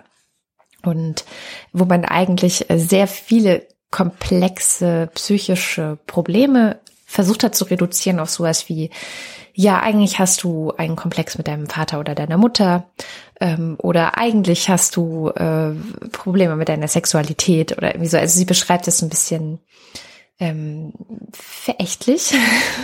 ich glaube, sie konnte, obwohl sie wahnsinnig viele Psychoanalytiker hatte, auch ihr Mann war einer, konnte sie, glaube ich, sehr mit sehr vielen Vereinfachungen, die da stattgefunden haben, nicht so viel anfangen. Und eine recht moderne Form, der, die in der Psychologie als Therapie eingesetzt wird, ist die Schematherapie. Ich weiß nicht, ob du davon, davon schon mal gehört hast. Nee, habe ich nicht. Das ist so eine Sonderform der kognitiven Psychotherapie. Also kognitiv ist ja, dass man Dinge versucht recht pragmatisch zu bearbeiten und anzugehen. Und Schematherapie macht das mit einem Art Blick in die Vergangenheit. Ähm, zwar geht es, ist das, das zentrale Moment in dieser Therapieform sind Schemata. Und Schemata entstehen immer dann, wenn du bestimmte Erfahrungen gemacht hast und immer wieder gemacht hast, dann macht das Gedächtnis so eine, ja, so eine Art Autopilotablauf. Ähm, häufig wird es illustriert an dem Beispiel des Restaurantbesuchs. Ja? Also du gehst als Kind irgendwann mit deinen Eltern oder Verwandten zum ersten Mal in ein Restaurant und alles ist neu. du weißt nicht, ähm, wie man sich im Restaurant benimmt, wie man sitzt, wo das die Toilette ist, dass man der Bedienung sagt, was man essen möchte und nicht der Mutter und so weiter. Also viele Dinge sind einfach komplett neu. Du bist überfordert, du machst vielleicht auch Dinge falsch und es ist dir peinlich und so. Aber dein Gehirn legt bei jedem Restaurantbesuch ab dem ersten, lernt es etwas und legt das Ganze irgendwann ab unter Schema Restaurant. Und wenn du jetzt mm. heute in ein Restaurant gehst, hast du alle diese Probleme nicht. Also es läuft alles wie von alleine. Das ist so, hm, du gehst an einen Platz, du guckst dir die Speisekarte an und du bestellst das innerhalb von Minuten. Und genau so macht das Gehirn es eben mit allen möglichen Dingen, die dir im Leben passieren, dass eben eine Art Schema entsteht, damit du einfach auch Zeit sparst und in neuen Situationen weißt, wie du dich zu verhalten hast, weil du kennst das irgendwie schon. Und jetzt kann es aber eben auch passieren, dass man in der Kindheit oder Jugend Erfahrungen macht, die negative Schemata herausbilden. Also zum Beispiel die Erfahrung, ich bin nichts wert, weil deine Eltern oder irgendwer dir das ein bisschen zu oft vermittelt hat. Weil Kinder aus deiner Klasse dich gedemütigt haben. Genau. So. Und das ist dann ein Schema, das kannst du bis in dein hohes Erwachsenenalter mitnehmen, ähm, dass du immer wieder denkst, eigentlich bin ich ja nichts wert. Auch mhm. wenn du versuchst, aktiv dagegen anzugehen, aber dein Gehirn hat es so angelegt für bestimmte Situationen, dass dieser Gedanke kommt. Das ist einfach so eine Spur im Gedächtnis und jedes Mal, wenn du eine ähnliche Erfahrung machst, interpretierst du die aufgrund dieses Schemas und die Spur wird noch tiefer, wie so ein Trampelpfad, der immer mehr zu einem Pfad wird. Genau, genau. Und die Schematherapie versucht halt genau das rauszufinden, was sind denn deine Schemata negative? Also es geht natürlich nur um die, wo du einen Leidensdruck vielleicht hast und wo du ein Problem hast und dann versucht man die eben aufzuarbeiten und konstruktiv eben in so einer kognitiven Auseinandersetzung damit zu versuchen, das umzuschreiben, durch neue Erfahrungen umzuschreiben. Das ist ja was, was man mittlerweile weiß, das geht. Also man kann alte Erfahrungen auch neu interpretieren und auch umschreiben und neue Trampelpfade im Gehirn anlegen. Das finde ich sehr, sehr spannend. Es gibt da so ein Buch, das heißt Sein Leben neu erfinden. Und das basiert eben aus den Erkenntnissen dieser Schematherapie. Das ist auch so ein bisschen so ein Selbsthilfe also wenn man jetzt nicht direkt eine Therapie machen möchte, aber ein ganz gutes Selbsthilfebuch, das man durchgehen kann, wo man gucken kann, ähm, was habe ich vielleicht für Schemata. Also da werden verschiedene, Sie nennen das da Lebensfallen, also dass etwas, ein bestimmtes Schema zu deiner Lebensfalle wird. Und wie du eben aktiv dagegen vorgehen könntest, dass sie für immer deine Lebensfalle bleibt. Ja. Ich finde, wir sollten mal langsam auch über etwas Negatives sprechen, weil ähm, so positive Veränderungen mit äh, Erinnerungsmanipulation und wohlige Reisen in die Vergangenheit, in die äh, nostalgischen Momente, das ist ja alles sehr positiv. Und mir sind doch schon sehr viele negative Sachen auch untergekommen bei der Recherche. Und äh, besonders beeindruckt hat mich, das hat mich regelrecht erschüttert, war die Lektüre zum Thema Erinnerungskultur ähm, des Romans Monster von Yishai Sarit. Das ist ein ähm, Schriftsteller aus Israel, mhm. der sich in seinem Roman mit der Erinnerungskultur in Auschwitz beschäftigt. Das ist ein Buch, muss man vorweg sagen, das ist für ein jüdisches Publikum geschrieben oder einfach für die Menschen aus Israel gedacht. Dieses Buch ist zwar auf Deutsch erschienen, wäre aber von einem deutschen Autor nie gegangen, weil es gibt ja ein Tabu in der deutschen Gesellschaft, Erinnerungskultur zu hinterfragen mhm. oder, oder einfach daran zu zweifeln, dass es ein guter Weg ist mit der Vergangenheit umzugehen. Ja, vor allem äh, insbesondere in Bezug auf den Holocaust, was auch nicht ganz falsch ist, dass wir das besser nicht tun sollten, sondern wenn dann jemand aus Israel. Genau, aber es gibt einfach dieses Phänomen, ja, dass mhm. man, dass man besser dieses Thema unberührt lässt und auch an der Wirksamkeit nicht zweifelt, weil man natürlich dann auch im Zweifelsfall mit den AfD-Leuten äh, in eine Ecke gestellt wird. Ja, das will man ja auch nicht. Aber Jetzt zurück zu diesem, zurück zu diesem äh, Monster-Roman von Yishai Sarid. Also es geht da um einen jungen Historiker aus Israel, der sich eigentlich immer gedacht hat, so diese ganze Holocaust-Geschichten, die interessieren mich kein Stück und eigentlich will ich damit nichts machen. So, aber dann kam es, dass er irgendwie so eine Doktorarbeit darüber geschrieben hat und dass sein Karriereweg ihn doch dahin geführt hat, dass er schließlich Menschen durch Auschwitz führt. Und er beschreibt dort mit einer nüchternen Sprache, die absolut genial gewählt ist für dieses Thema, die verschiedenen Besucher, die er durch diese Gedenkstätte führt und was er beobachtet an Verlogenheit, an Inszenierung, an Eigeninteressen und so weiter. Und er zeigt auf eine wunderbare, eindrückliche Weise, wie sehr die Erinnerung instrumentalisiert wird, missbraucht wird, ähm, wie, wie wenig eigentlich am Ende das dabei herauskommt, was vorher angedacht war. Also hinter solchen Gedenkstätten stehen ja edle Absichten. Man will ja eben dafür sorgen, dass sich so etwas nie wiederholt. Mhm. Damit Menschen dort eine Erfahrung machen, die so erschütternd ist, dass sie etwas über das Menschsein dort lernen. Und dieser Autor zeigt uns, wie manchmal in einem perversen Twist genau das Gegenteil passiert. Er beobachtet zum Beispiel solche Schülergruppen, die mit ähm, Israel-Flaggen gekleidet herummarschieren und israelische Lieder singen auf der Klampfe und so und, und alles so ein bisschen inszenieren, als wäre das Ganze ein Karnevalsspektakel wäre. Und gleichzeitig äh, hört er so die Schüler tuscheln und da sagt einer, das Gleiche hätte man mit den Arabern machen sollen. Ja, also von jüdischen Schülern hört er dann sowas. Wow. Und äh, das zeigt so diesen oh, diese Doppelbödigkeit, die einfach absolut gruselig ist. Oder er ähm, berichtet von, von so paar Leuten, von so einer Gruppe von Game-Entwicklern, die versuchen, ein Holocaust-Game zu machen. Das soll eigentlich der Erinnerung dienen. Aber der, der Spieler wird in die Rolle des Gefängniswärters versetzt oder so. Auf jeden Fall wird in diesem Spiel dieses Handeln von damals wiederholt und reproduziert. Mhm. Und äh, wirklich mir, ich hatte die ganze Zeit Gänsehaut beim Lesen, weil ich gedacht habe, boah, das gibt's doch gar nicht, wie krass das ist. Also das, das empfehle ich wirklich jedem, der sich mit der Erinnerungskultur auseinandersetzen will. Denn es, es ist ein Buch, das, nachdem du gar nicht denkst, okay, nachdem ich das gelesen habe, finde ich die Erinnerungskultur schlecht und man sollte das abschaffen. Keineswegs. Mm du bist noch mehr davon überzeugt, dass es das braucht. Aber du fängst an, darüber nachzudenken, wie es geschehen muss, wie man es anders machen sollte, wie man, ähm, wie man das schafft, Erinnerungskultur auf eine Weise zu leben, ähm, oder oder zu äh, zu ermöglichen, dass dass man nicht automatisch diese Distanz dazu aufbaut. Also ich als Schülerin oder so, ja, das war alles viel zu weit weg, das war alles so verfremdet, auch durch die Schwarz-Weiß-Bilder und so. Ich habe das gar nicht gesehen, ja. Und ähm, man muss halt den Leuten zeigen, dass alles, was in der Erinnerungskultur stattfindet, dass das alles mit unserer Gegenwart zu tun hat, mit mhm. dem, wie Menschen sind und wie sie immer sein werden. Und dieser Kampf gegen das Monströse in uns, das ist nichts, was überwunden werden kann durch die Erinnerungskultur, sondern das ist etwas, mit dem man Tag für Tag kämpfen muss, mit dem Monster in einem selbst, mit, mit der Monstrosität der menschlichen Natur, die immer um jeden Preis überleben will. Ja, also unbedingte Empfehlung. Ich bin sehr froh, dass du es gelesen hast, weil es ist noch recht neu, kann das sein. Und es war auf jeden Fall eins der Bücher, wo ich gedacht habe, Gott, das muss ich auf jeden Fall lesen, aber ich traue mich auch nicht so richtig. Ja, ich habe mich auch nicht getraut. aber sehr, sehr gut. Ähm, gerade dieses jüdische, also an, an die jüdische Geschichte erinnern. Ich, ich habe selbst eine Erfahrung gemacht, wo ich das sehr gut fand. Ich war allerdings auch nie, muss ich dazu sagen, ich war noch nie in einem KZ. Was ungewöhnlich ich ist für eine Deutsche. Mhm. Ah ja, du auch nicht.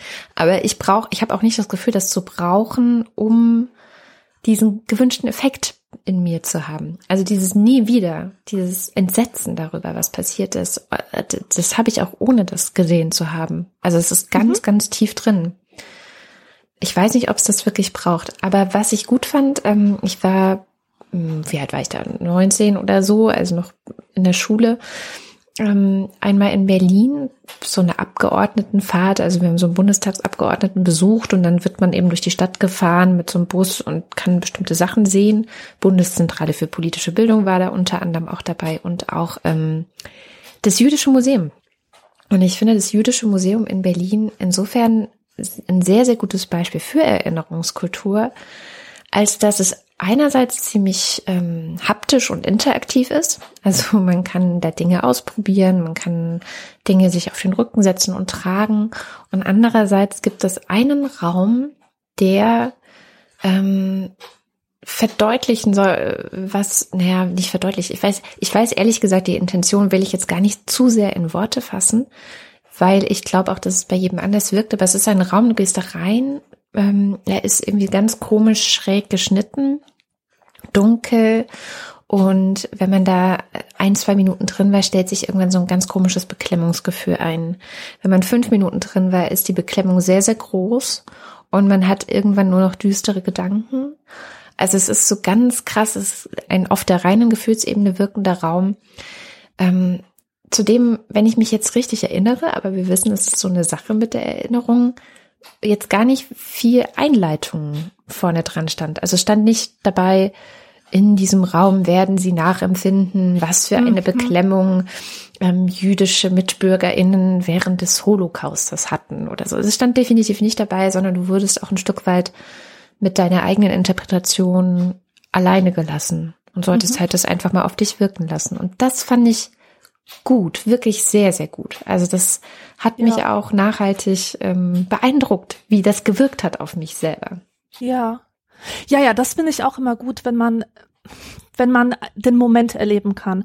Ähm, ich hatte immer ein Problem damit, wie ähm, die Speichermedien, die die Menschheit so erfunden hat, wie die immer die die Wahrnehmung der Vergangenheit verfälscht haben auf eine Weise, die dich hat wahrnehmen lassen, dass das weniger real war. Ja. Ich kann mir zum Beispiel nicht vorstellen, es ist wirklich eine große Anstrengung für mich, mir vorzustellen, dass der Holocaust an, an einem sonnigen Tag mit blauem Himmel passiert sein konnte. Ja. Ein, in, in einer Umgebung, die ich ganz klar sehen kann. Ähm, einfach weil das Erinnerungsmaterial, auf das wir zurückgreifen, um an diese Dinge zu erinnern, weil das alles Schwarz-Weiß-Film ist, weil das diese Körnung hat, weil das allein schon dadurch verfremdet ist. Oder geh mal zurück nach 1900, da äh, sind diese Leute, die stehen auf dem Schiff und winken so ganz schnell. weißt du, so dass es, ähm, also ja, der Film ist halt beschleunigt, so, ja. Ja, ja, ganz genau. Und das wirkt dann so äh, lustig irgendwie wie so ein Kasperle-Theater. Oder gehen noch weiter zurück ins Mittelalter, wo die Leute vergessen haben, wie perspektivisches Zeichnen geht und wo dann so kleine zusammengekauerte Zwerge sitzen, die an Gnome und Zwerge erinnern.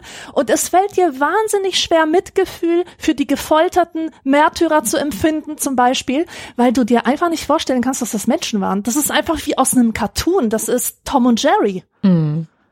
Das ja? stimmt. deswegen finde ich es halt so wichtig, dass man die Erinnerung so weit in das Jetzt hineinholt, dass man gar nicht in Versuchung kommt, sich durch diese verfremdende ähm, durch die verfremdenden Medien die, der Vergangenheit zu nähern. Mhm.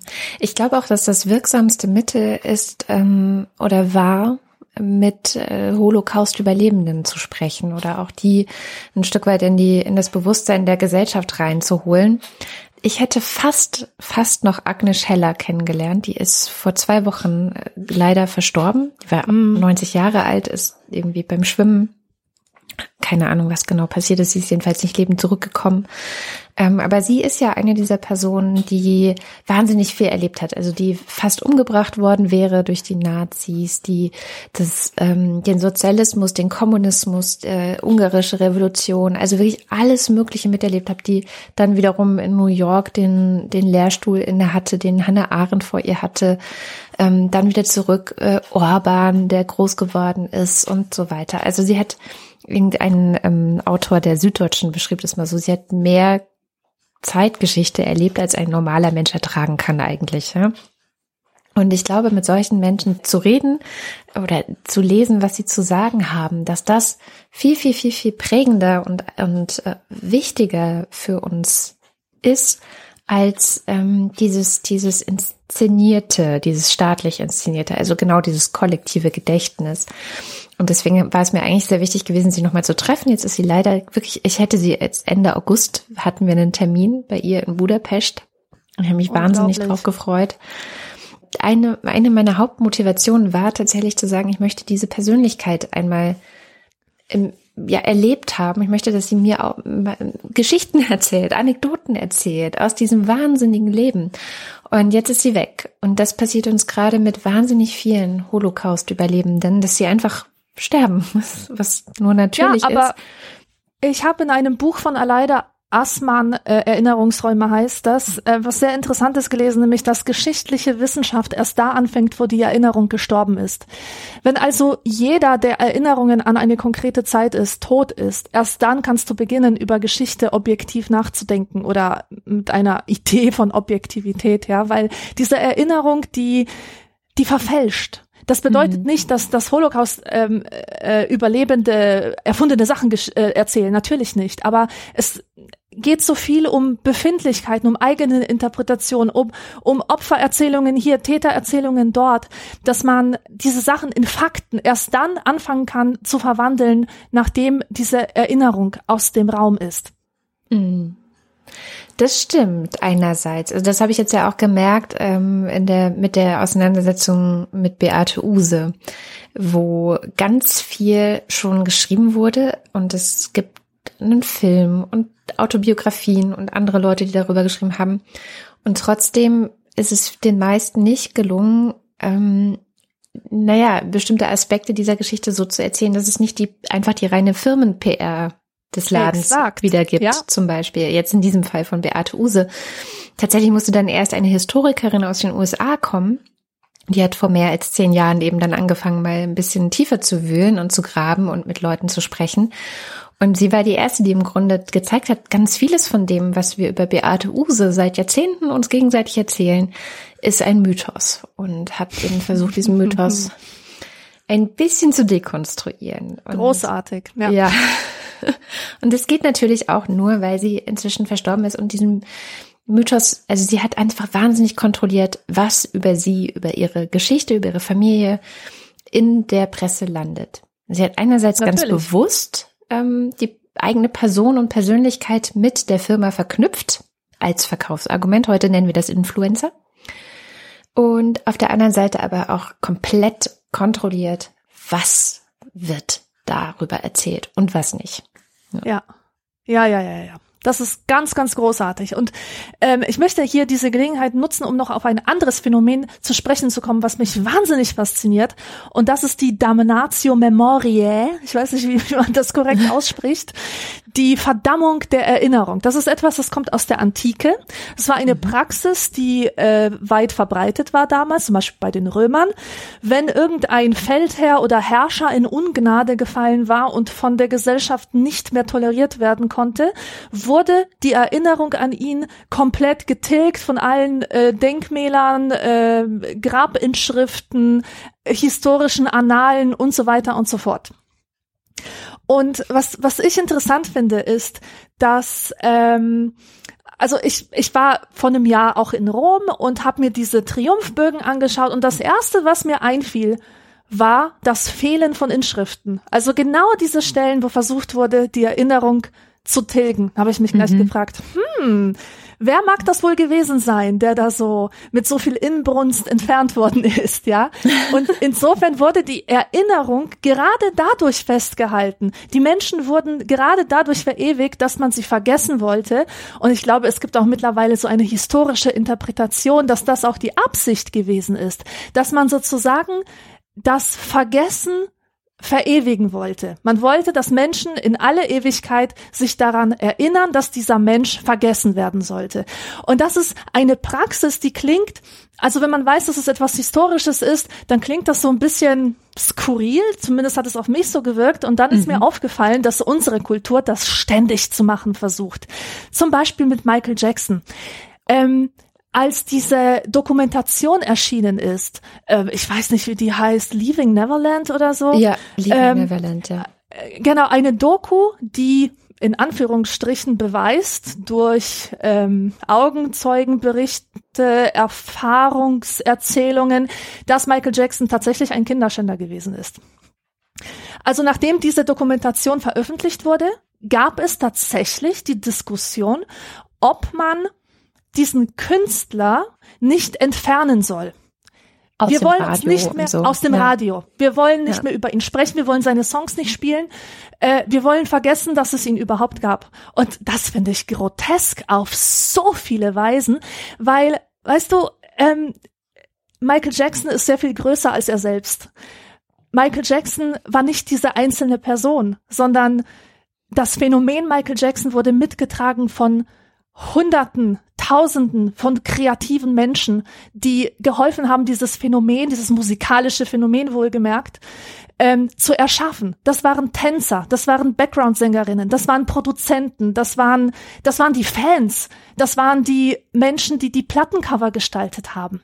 Und soll man deren Werk jetzt zerstören, in die Verdammnis treiben, nur weil dieser Künstler moralisch fragwürdige Dinge getan hat.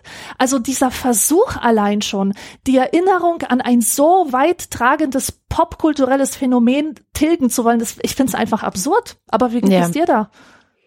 Ich, ähm, ich habe äh, zwei Probleme auch damit. Also erstens, wie du sagst, ich glaube nicht, dass man Michael Jackson löschen kann, weil er in uns drin ist. Also ich ich war lustigerweise tatsächlich mein erstes Fandom oder mein erstes Fansein bezog sich auf Michael Jackson. Ich war acht Jahre alt, da war ich großer, großer Michael Jackson Fan.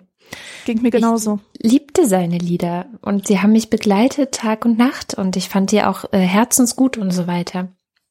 Und dann kamen irgendwann diese Vorwürfe und ähm, und er ist ja auch freigesprochen worden äh, irgendwann in verschiedenen Prozessen weil eben Mangel an Beweisen und so weiter und wir kennen es. Und ich habe es zum Beispiel nicht, und das ist natürlich auch aktive Erinnerungsarbeit, ich habe mich geweigert, diese Leaving Neverland äh, Doku zu gucken. Mhm, ich auch.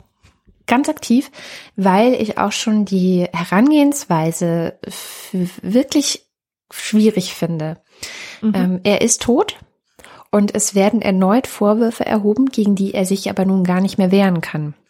Es gibt ja. auch kaum jemanden, der diese Rolle für ihn übernehmen kann, sich dagegen zu wehren. Und, ähm, und das Thema Augenzeugen ist ja das Zentrale. Also wir sind jetzt alle mehr oder weniger aufgefordert, diesen Augenzeugen zu glauben. Zu glauben.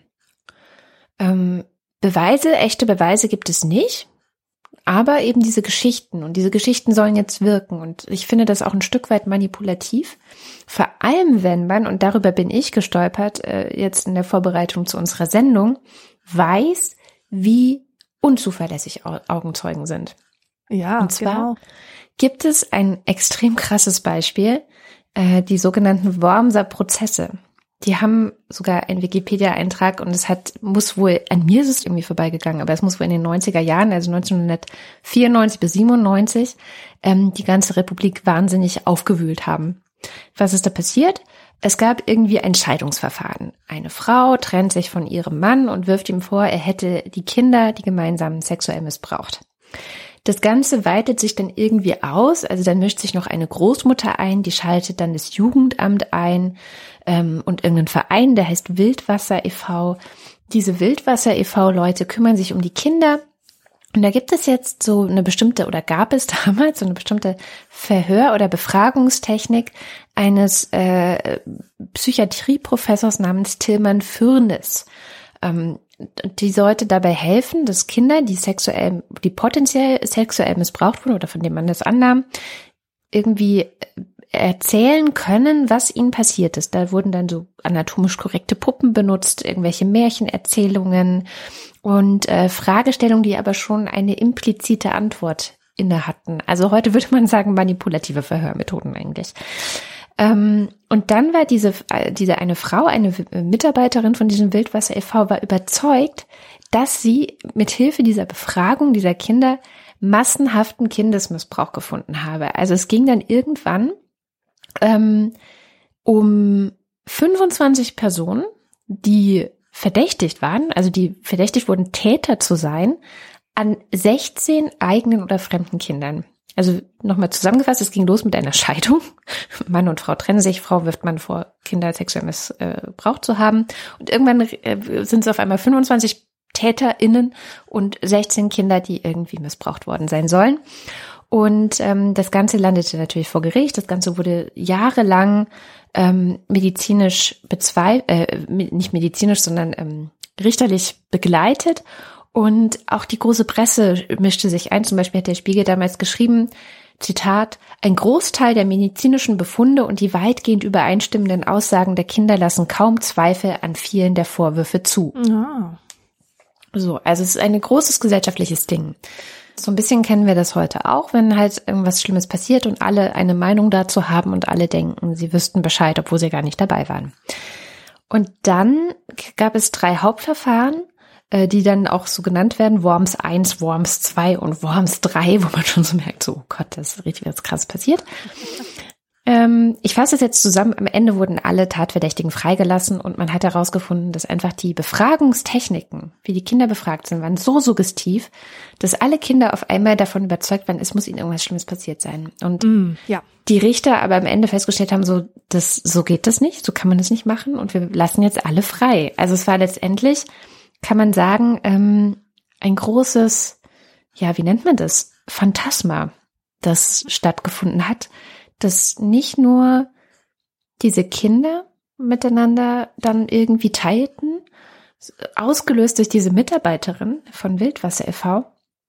und ähm, sondern dann auch die gesamte Gesellschaft. Und das ist irre. Also es ist Wahnsinn. Und wenn man sich das einmal vergegenwärtigt, es gibt eine sehr schöne Feature auch, wo das drin vorkommt zum Thema Augenzeugen vom BR. Das verlinken wir dann in den Show Notes. Wenn man sich das alles einmal durch den Kopf gehen lässt, wie manipuliert auch Erinnerung eben sein kann, auch durch einen selbst oder durch andere. Ist ja letztendlich kann man das auch irgendwann nicht mehr unterscheiden, wer eigentlich ähm, da jetzt drin rumgespielt hat. Es gibt auch Leute, die machen das übrigens absichtlich. Gedächtnishacken nennt sich das. mm. quasi so ein Sport schon. Jedenfalls, ähm, dieses Ganze im Hinterkopf habend, kann ich nicht zulassen, dass ein rein auf Augenzeugen berichten basierendes Werk, also wie diese Doku, ähm, mir, hm, wie nenne ich das, ähm, mich sozusagen davon oder mich moralisch unter Druck setzt, Michael Jackson ja. dann doch zu verurteilen. Obwohl es ja. eben, obwohl ich es nicht weiß. So. Genau, genau. Und diese ganze Sache um Michael Jackson, die hat mir nochmal vor Augen geführt, wie unfähig unsere Gesellschaft ist, Ambivalenz zu ertragen. Mhm. Ich finde sowieso diese ganze Diskussion darum, ob man den Künstler von, äh, von der, ähm, ob man die Kunst vom Künstler trennen kann, finde ich sowieso bescheuert. Ich persönlich. Natürlich kann man das. Ähm, die andere Sache ist, dass wir es wirklich nicht ertragen oder dass viele Menschen es nicht ertragen, dass einfach zwei Dinge, die schwer miteinander vereinbar scheinen, wirklich nebeneinander stehen können. Dass man das aushält, diese Spannungen, diese Widersprüche, diese Paradoxien, diese ganze Ambivalenz. Und ich habe ein schönes Beispiel gesehen, wie mit der Vergangenheit auf diese Weise umgegangen wurde und die Ambivalenzen stehen gelassen wurden. Ich weiß leider nicht mehr, wo genau ich das gesehen habe. Ich glaube, das ist irgendwas in Bulgarien. Und in Bulgarien, da gab es ja auch eine Menge kommunistischer Denkmäler. Mhm. Und so Statuen und so. Du weißt ja, wie das aussieht. Das sind meistens solche Arbeiter, die stehen eng beieinander und preschen so nach vorn in so einer Geste, dass sie, ähm, weiß ich nicht, in, in einen, ein neues Zeitalter mit vereinten Kräften gehen, ja.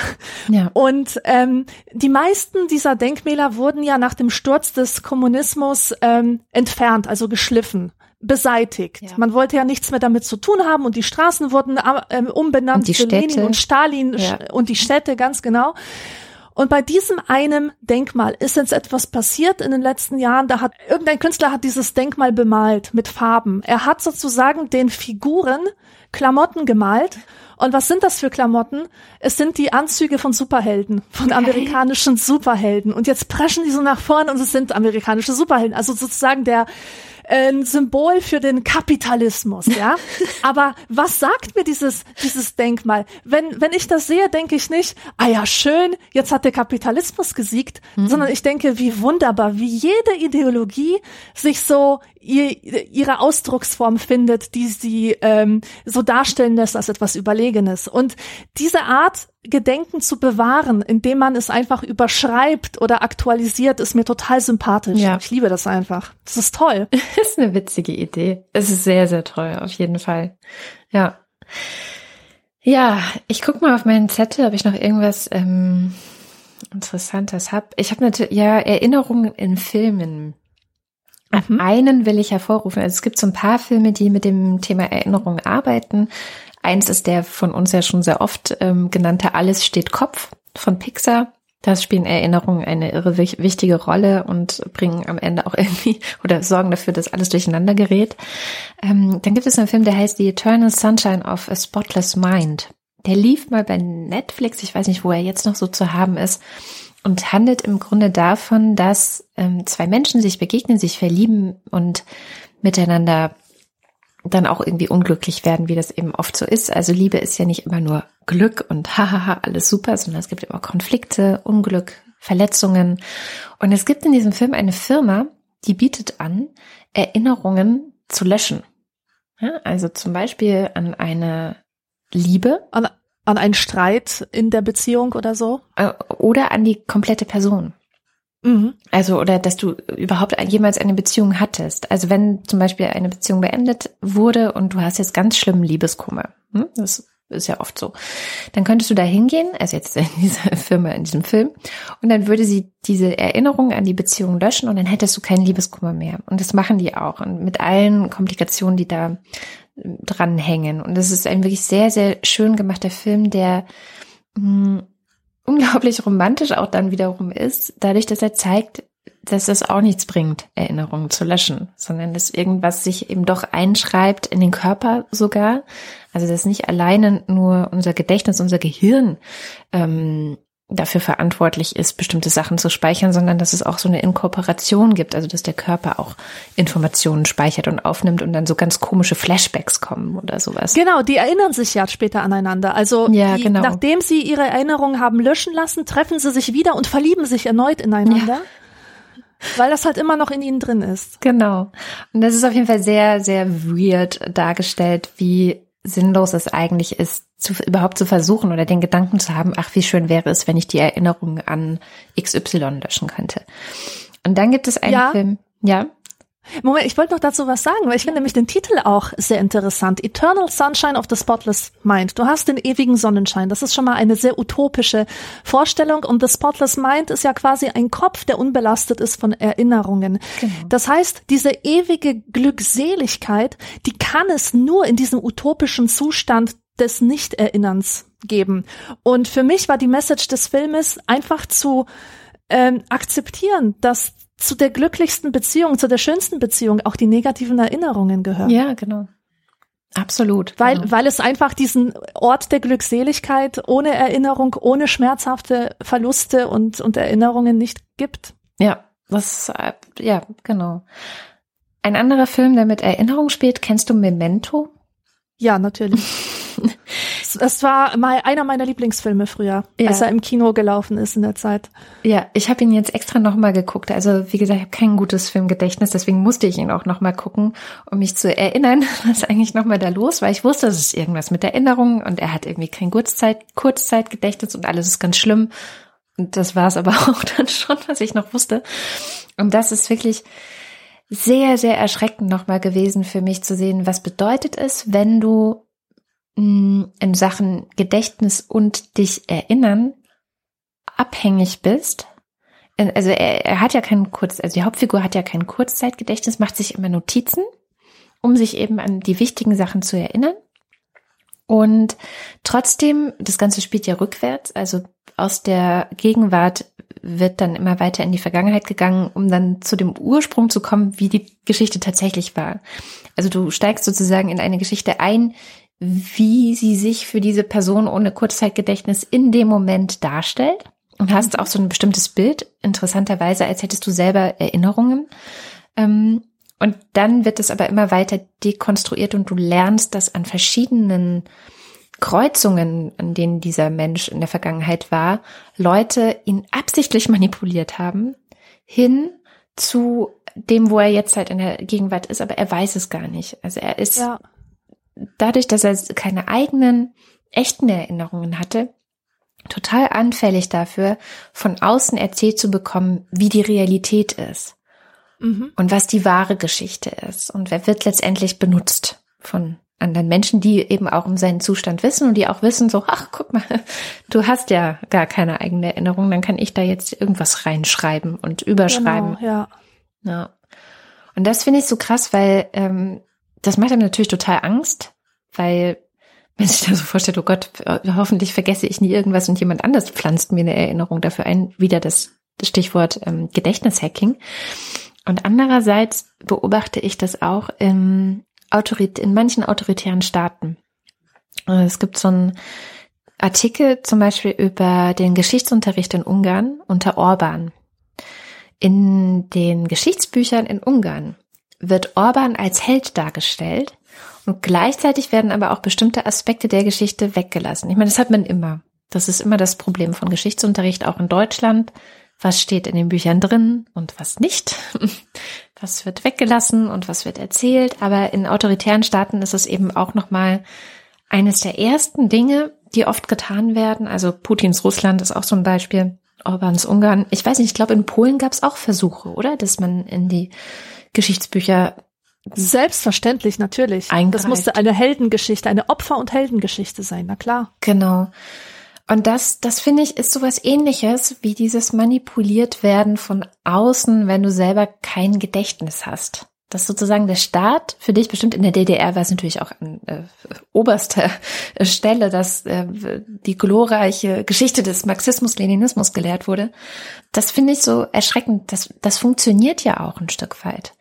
Ja, also dass die Indoktrination über den Geschichtsunterricht ist ja wahnsinnig erfolgreich. Teilweise. Ja, also wenn dann natürlich kritische Geister setzen sich hin und äh, hinterfragen das dann und denken sich, hm, ja, vielleicht soll ich hier auch manipuliert werden. Aber so rein theoretisch, wenn du keine anderen Informationsquellen auch hast, die also unterdrückt werden und nicht da sind, so wie eben das Kurzzeitgedächtnis in diesem Film fehlt, dann bist du ja auf Gedeih und Verderb darauf angewiesen zu glauben, was du eben hast oder dich an das zu krallen, was du hast. Ganz genau so ist es, ja. Und ich möchte dann noch einen Übergang machen zu einem letzten Thema, das ich ansprechen möchte. Und zwar die Frage, was passiert mit unserem Gedächtnis eigentlich im digitalen Zeitalter? Mhm. Weil jemand, der kein Gedächtnis hat, dem kann man alles erzählen. Und wir leben in einer Zeit, wo Menschen externe Wissensspeicher nutzen, wie zum Beispiel das Internet. Und ihr eigenes Gedächtnis immer, immer weniger zum Einsatz kommt. Früher, in der Antike zum Beispiel, war Gedächtniskraft etwas, was nur großen Menschen zugeschrieben wurde, ja. Äh, den wurde das nachgesagt. Das war sozusagen so ein, so ein äh, Eigenschaft eines Helden, dass er ein großes Gedächtnis hat. Und heutzutage wird Gedächtnis eher pathologisiert. Wenn du sagst, du hast ein gutes Gedächtnis oder du kannst dich dran erinnern, was, äh, was du mit deinen Teenagerfreunden mit 14 Jahren so besprochen hast, dann guck gucken dich die Leute an, sind ein bisschen unheimlich äh, berührt. und, und denken sich, was für ein Freak. Wieso Total. weißt du das noch? Ja. ja. Und also von, von der Gedächtniskunst zur Gedächtniskrankheit hat leider Assmann das genannt in, in einer Kapitelüberschrift. Jedenfalls, die digitalen Medien, die verändern unser Gedächtnis. Ja, das ist also, das ist kein Zweifel. Das ist einfach erwiesene Tatsache. Und wir verlieren das, unser Gedächtnis einerseits durch die Informationslast, der wir ausgesetzt sind. Also kein Mensch kann sich all diese Dinge merken, die er ständig in sich aufnimmt. Und das führt halt auch zur Amnesie, genauso wie die Vorstellung von einem unendlichen Speicherraum. Also da gibt es äh, psychologische Untersuchungen darüber, die zeigen, wenn Menschen die Erwartung haben oder die Vorstellung haben, dass das, was sie sich merken sollen, irgendwo abrufbar ist, zum mhm. Beispiel bei Google, dann merken sie es sich schlechter. Ja. Genauso ist es mit Navigationssystemen. Man könnte ja meinen, die Menschen achten mehr auf die Landschaft, weil sie mehr äh, Gehirnkapazität frei haben, wenn ihnen ein Navigationssystem sagt, wo es lang geht. Aber das Gegenteil ist der Fall. Die Menschen können sich die Landschaft viel, viel weniger merken. Ja. So, so, solange sie wissen, dass ein anderer diese Denkleistung halt für sie übernimmt. Und das Problem dabei ist, ähm, wir müssten, wenn wir unser Gedächtnis so auslagern oder delegieren an diese an diese externen Wissensspeicher wie Google etc., ähm, dann müssen wir jedes Mal, wenn wir mit einem Problem konfrontiert sind, das wir lösen müssen, auf ganze Gedächtnissysteme zurückgreifen und die uns blitzschnell erarbeiten sozusagen. Mhm. Und ähm, das geht aber nicht, weil wir so eine Art stabiles Gerüst brauchen, das uns hilft, also eine echte eigene Erinnerung, die uns hilft, das Unwichtige vom Wichtigen zu trennen. Es gibt auch so einen Fall von einem Menschen, der nichts vergisst. Der hat ein absolutes Gedächtnis, der kann sich alles merken. Und sein größtes Problem ist, dass er das Relevante vom Irrelevanten nicht trennen kann. Ja. Das Wichtige vom Unwichtigen, äh, das Nebensächliche vom, vom Hauptsächlichen. Der kann, der kann dir nicht sagen, was die wesentlichen Probleme eines äh, komplexen Sachverhalts sind. Und genauso wird es uns gehen, wenn wir diese Gedächtniskunst so sehr äh, ins Abseits befördern. Also es ist wirklich sehr, sehr wichtig, dass man doch sein Erinnerungsvermögen trainiert, dass man äh, Dinge unternimmt, um seine Erinnerung ähm, immer wieder aufzufrischen, dass man auch so ein, so ein Narrativ hat, weißt du, dass man so ein Gerüst hat, an dem entlang man sich bewegen kann und dass man nicht so vollkommen abhängig ist von diesen externen Wissensspeichern, die dir nie diese Tiefe geben können, dieses tiefe Verständnis von Sachverhalten. Jein, ich bin zum Teil bei dir und zum Teil nicht, weil ich auch das Gefühl habe, dass wir gleichzeitig ein Archiv geschaffen haben mit diesem Internet, wie wir es bislang noch nicht hatten. Also ich sag nur äh, Stichwort Wikipedia.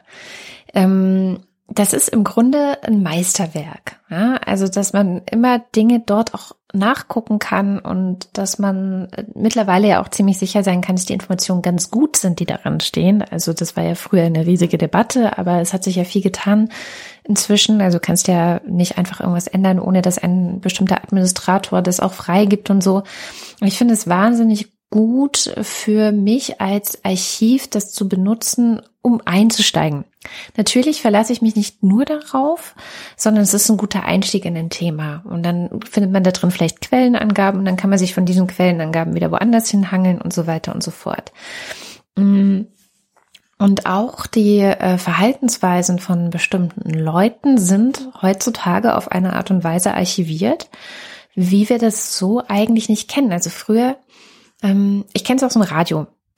Ich arbeite jetzt ja hin und wieder beim Deutschlandfunk Kultur und da gibt es so eine Mentalität, die heißt, das versendet sich. Das bedeutet, Leute, die ins Radio irgendwas sagen, müssen gar nicht so wahnsinnig irre darauf achten, was sie da eigentlich sagen, weil das hören zwar wahnsinnig viele Leute, aber das versendet sich. Die vergessen das wieder, was da gesagt wurde und es wird ja nicht wiederholt. Das Gegenteil ist bei unserem Podcast der Fall.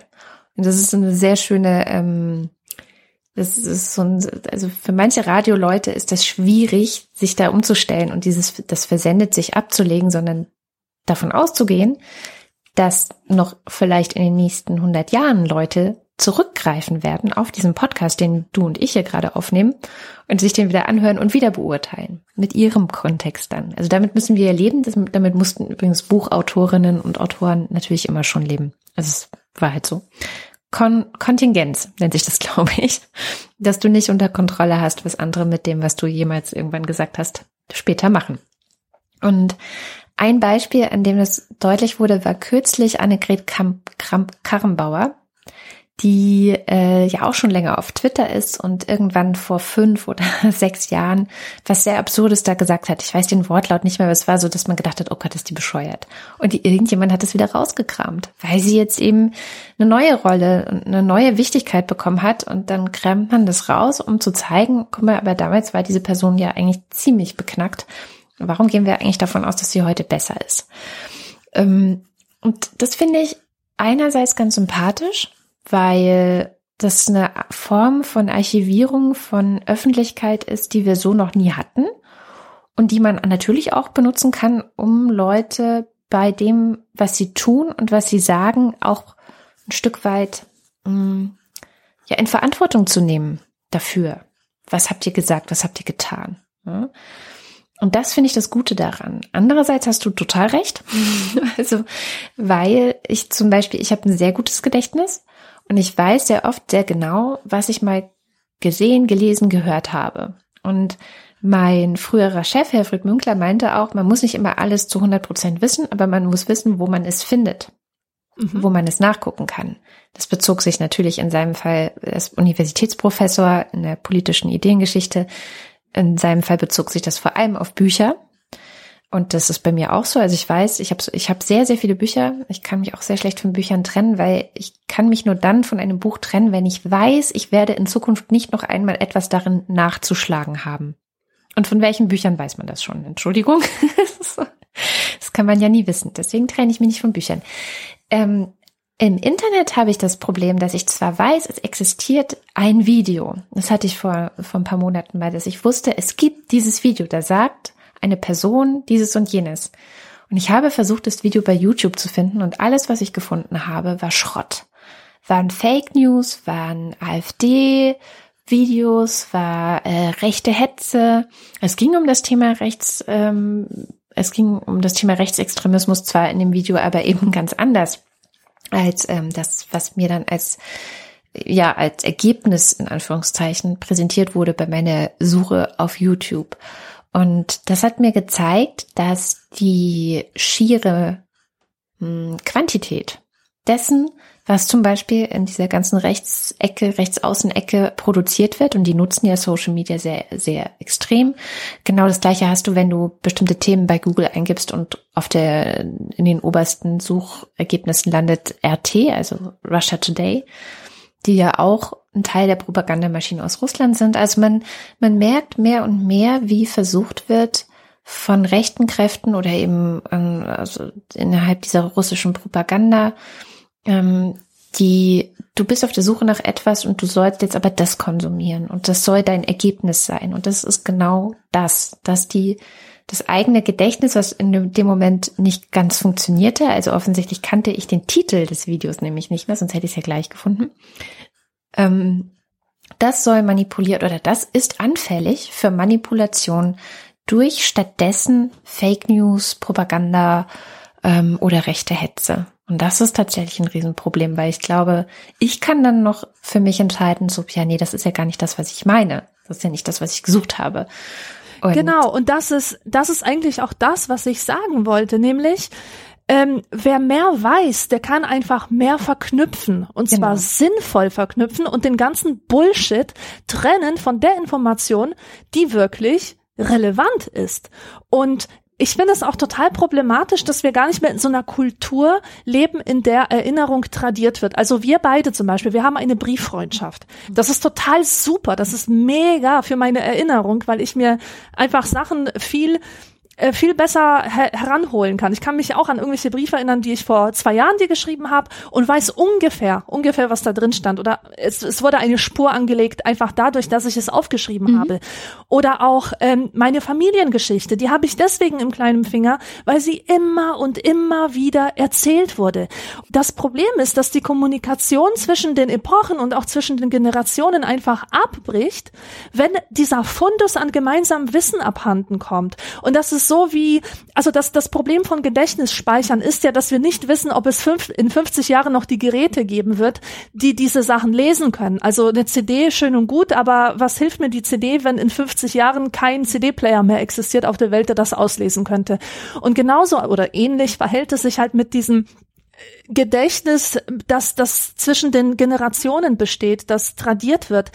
Mein Gehirn hat einfach seine Funktion als Lesegerät verloren, wenn es diese Erzählkultur bei mir nicht gegeben hat. Angenommen, ich finde irgendwann Briefe, die zwischen meinen Großeltern geschrieben worden sind. Kann ich die wirklich noch verstehen? Kann ich sie lesen, wenn mir der kulturelle Kontext fehlt, anhand dessen ich das alles interpretieren und einordnen kann? Das ist eben auch die Frage. Hm, und deswegen genau. finde ich es immer noch total wichtig, dass man, dass man sich besinnt und wirklich diese Erinnerung aktiv pflegt. Ja, Genau. Ich unterschreibe das und ich habe dem eigentlich auch überhaupt nichts mehr hinzuzufügen. Ich auch nicht. Ich glaube, wir haben uns jetzt total leer gelabert und äh, werden dann aber auch noch sehr viele Sachen für den Nachschlag haben. Absolut, absolut. Tja, dann sagen wir an dieser Stelle einfach mal vielen Dank fürs Zuhören und äh, vielleicht habt ihr ja auch Erfahrungen mit Erinnerungen gemacht, mit Gedächtnisschwund oder bestimmte Erinnerungen, die in euren Familien immer wieder erzählt werden. Vielleicht stellt ihr die auch in Frage. Wie auch immer, schreibt es uns gerne in die Kommentare auf anekdotisch-evident.de. Und wenn ihr diese Sendung unterstützen wollt, freuen wir uns auch sehr. Alle Infos dazu findet ihr ebenfalls auf anekdotisch-evident.de. Und ja, wer uns zum Beispiel bei Steady unterstützt, der bekommt zu jeder Sendung nach geraumer Zeit inzwischen auch den sogenannten Nachschlag, wo Alexandra und ich uns nochmal hinsetzen und über das vergangene Thema noch einmal reden und gucken, was hat es eigentlich in den Wochen und in diesem Fall jetzt Monaten zwischendrin mit uns gemacht. Ja, das war's für diese Folge und wir hören uns dann nächstes Mal wieder. Bis dahin. Bis dann. Tschüss.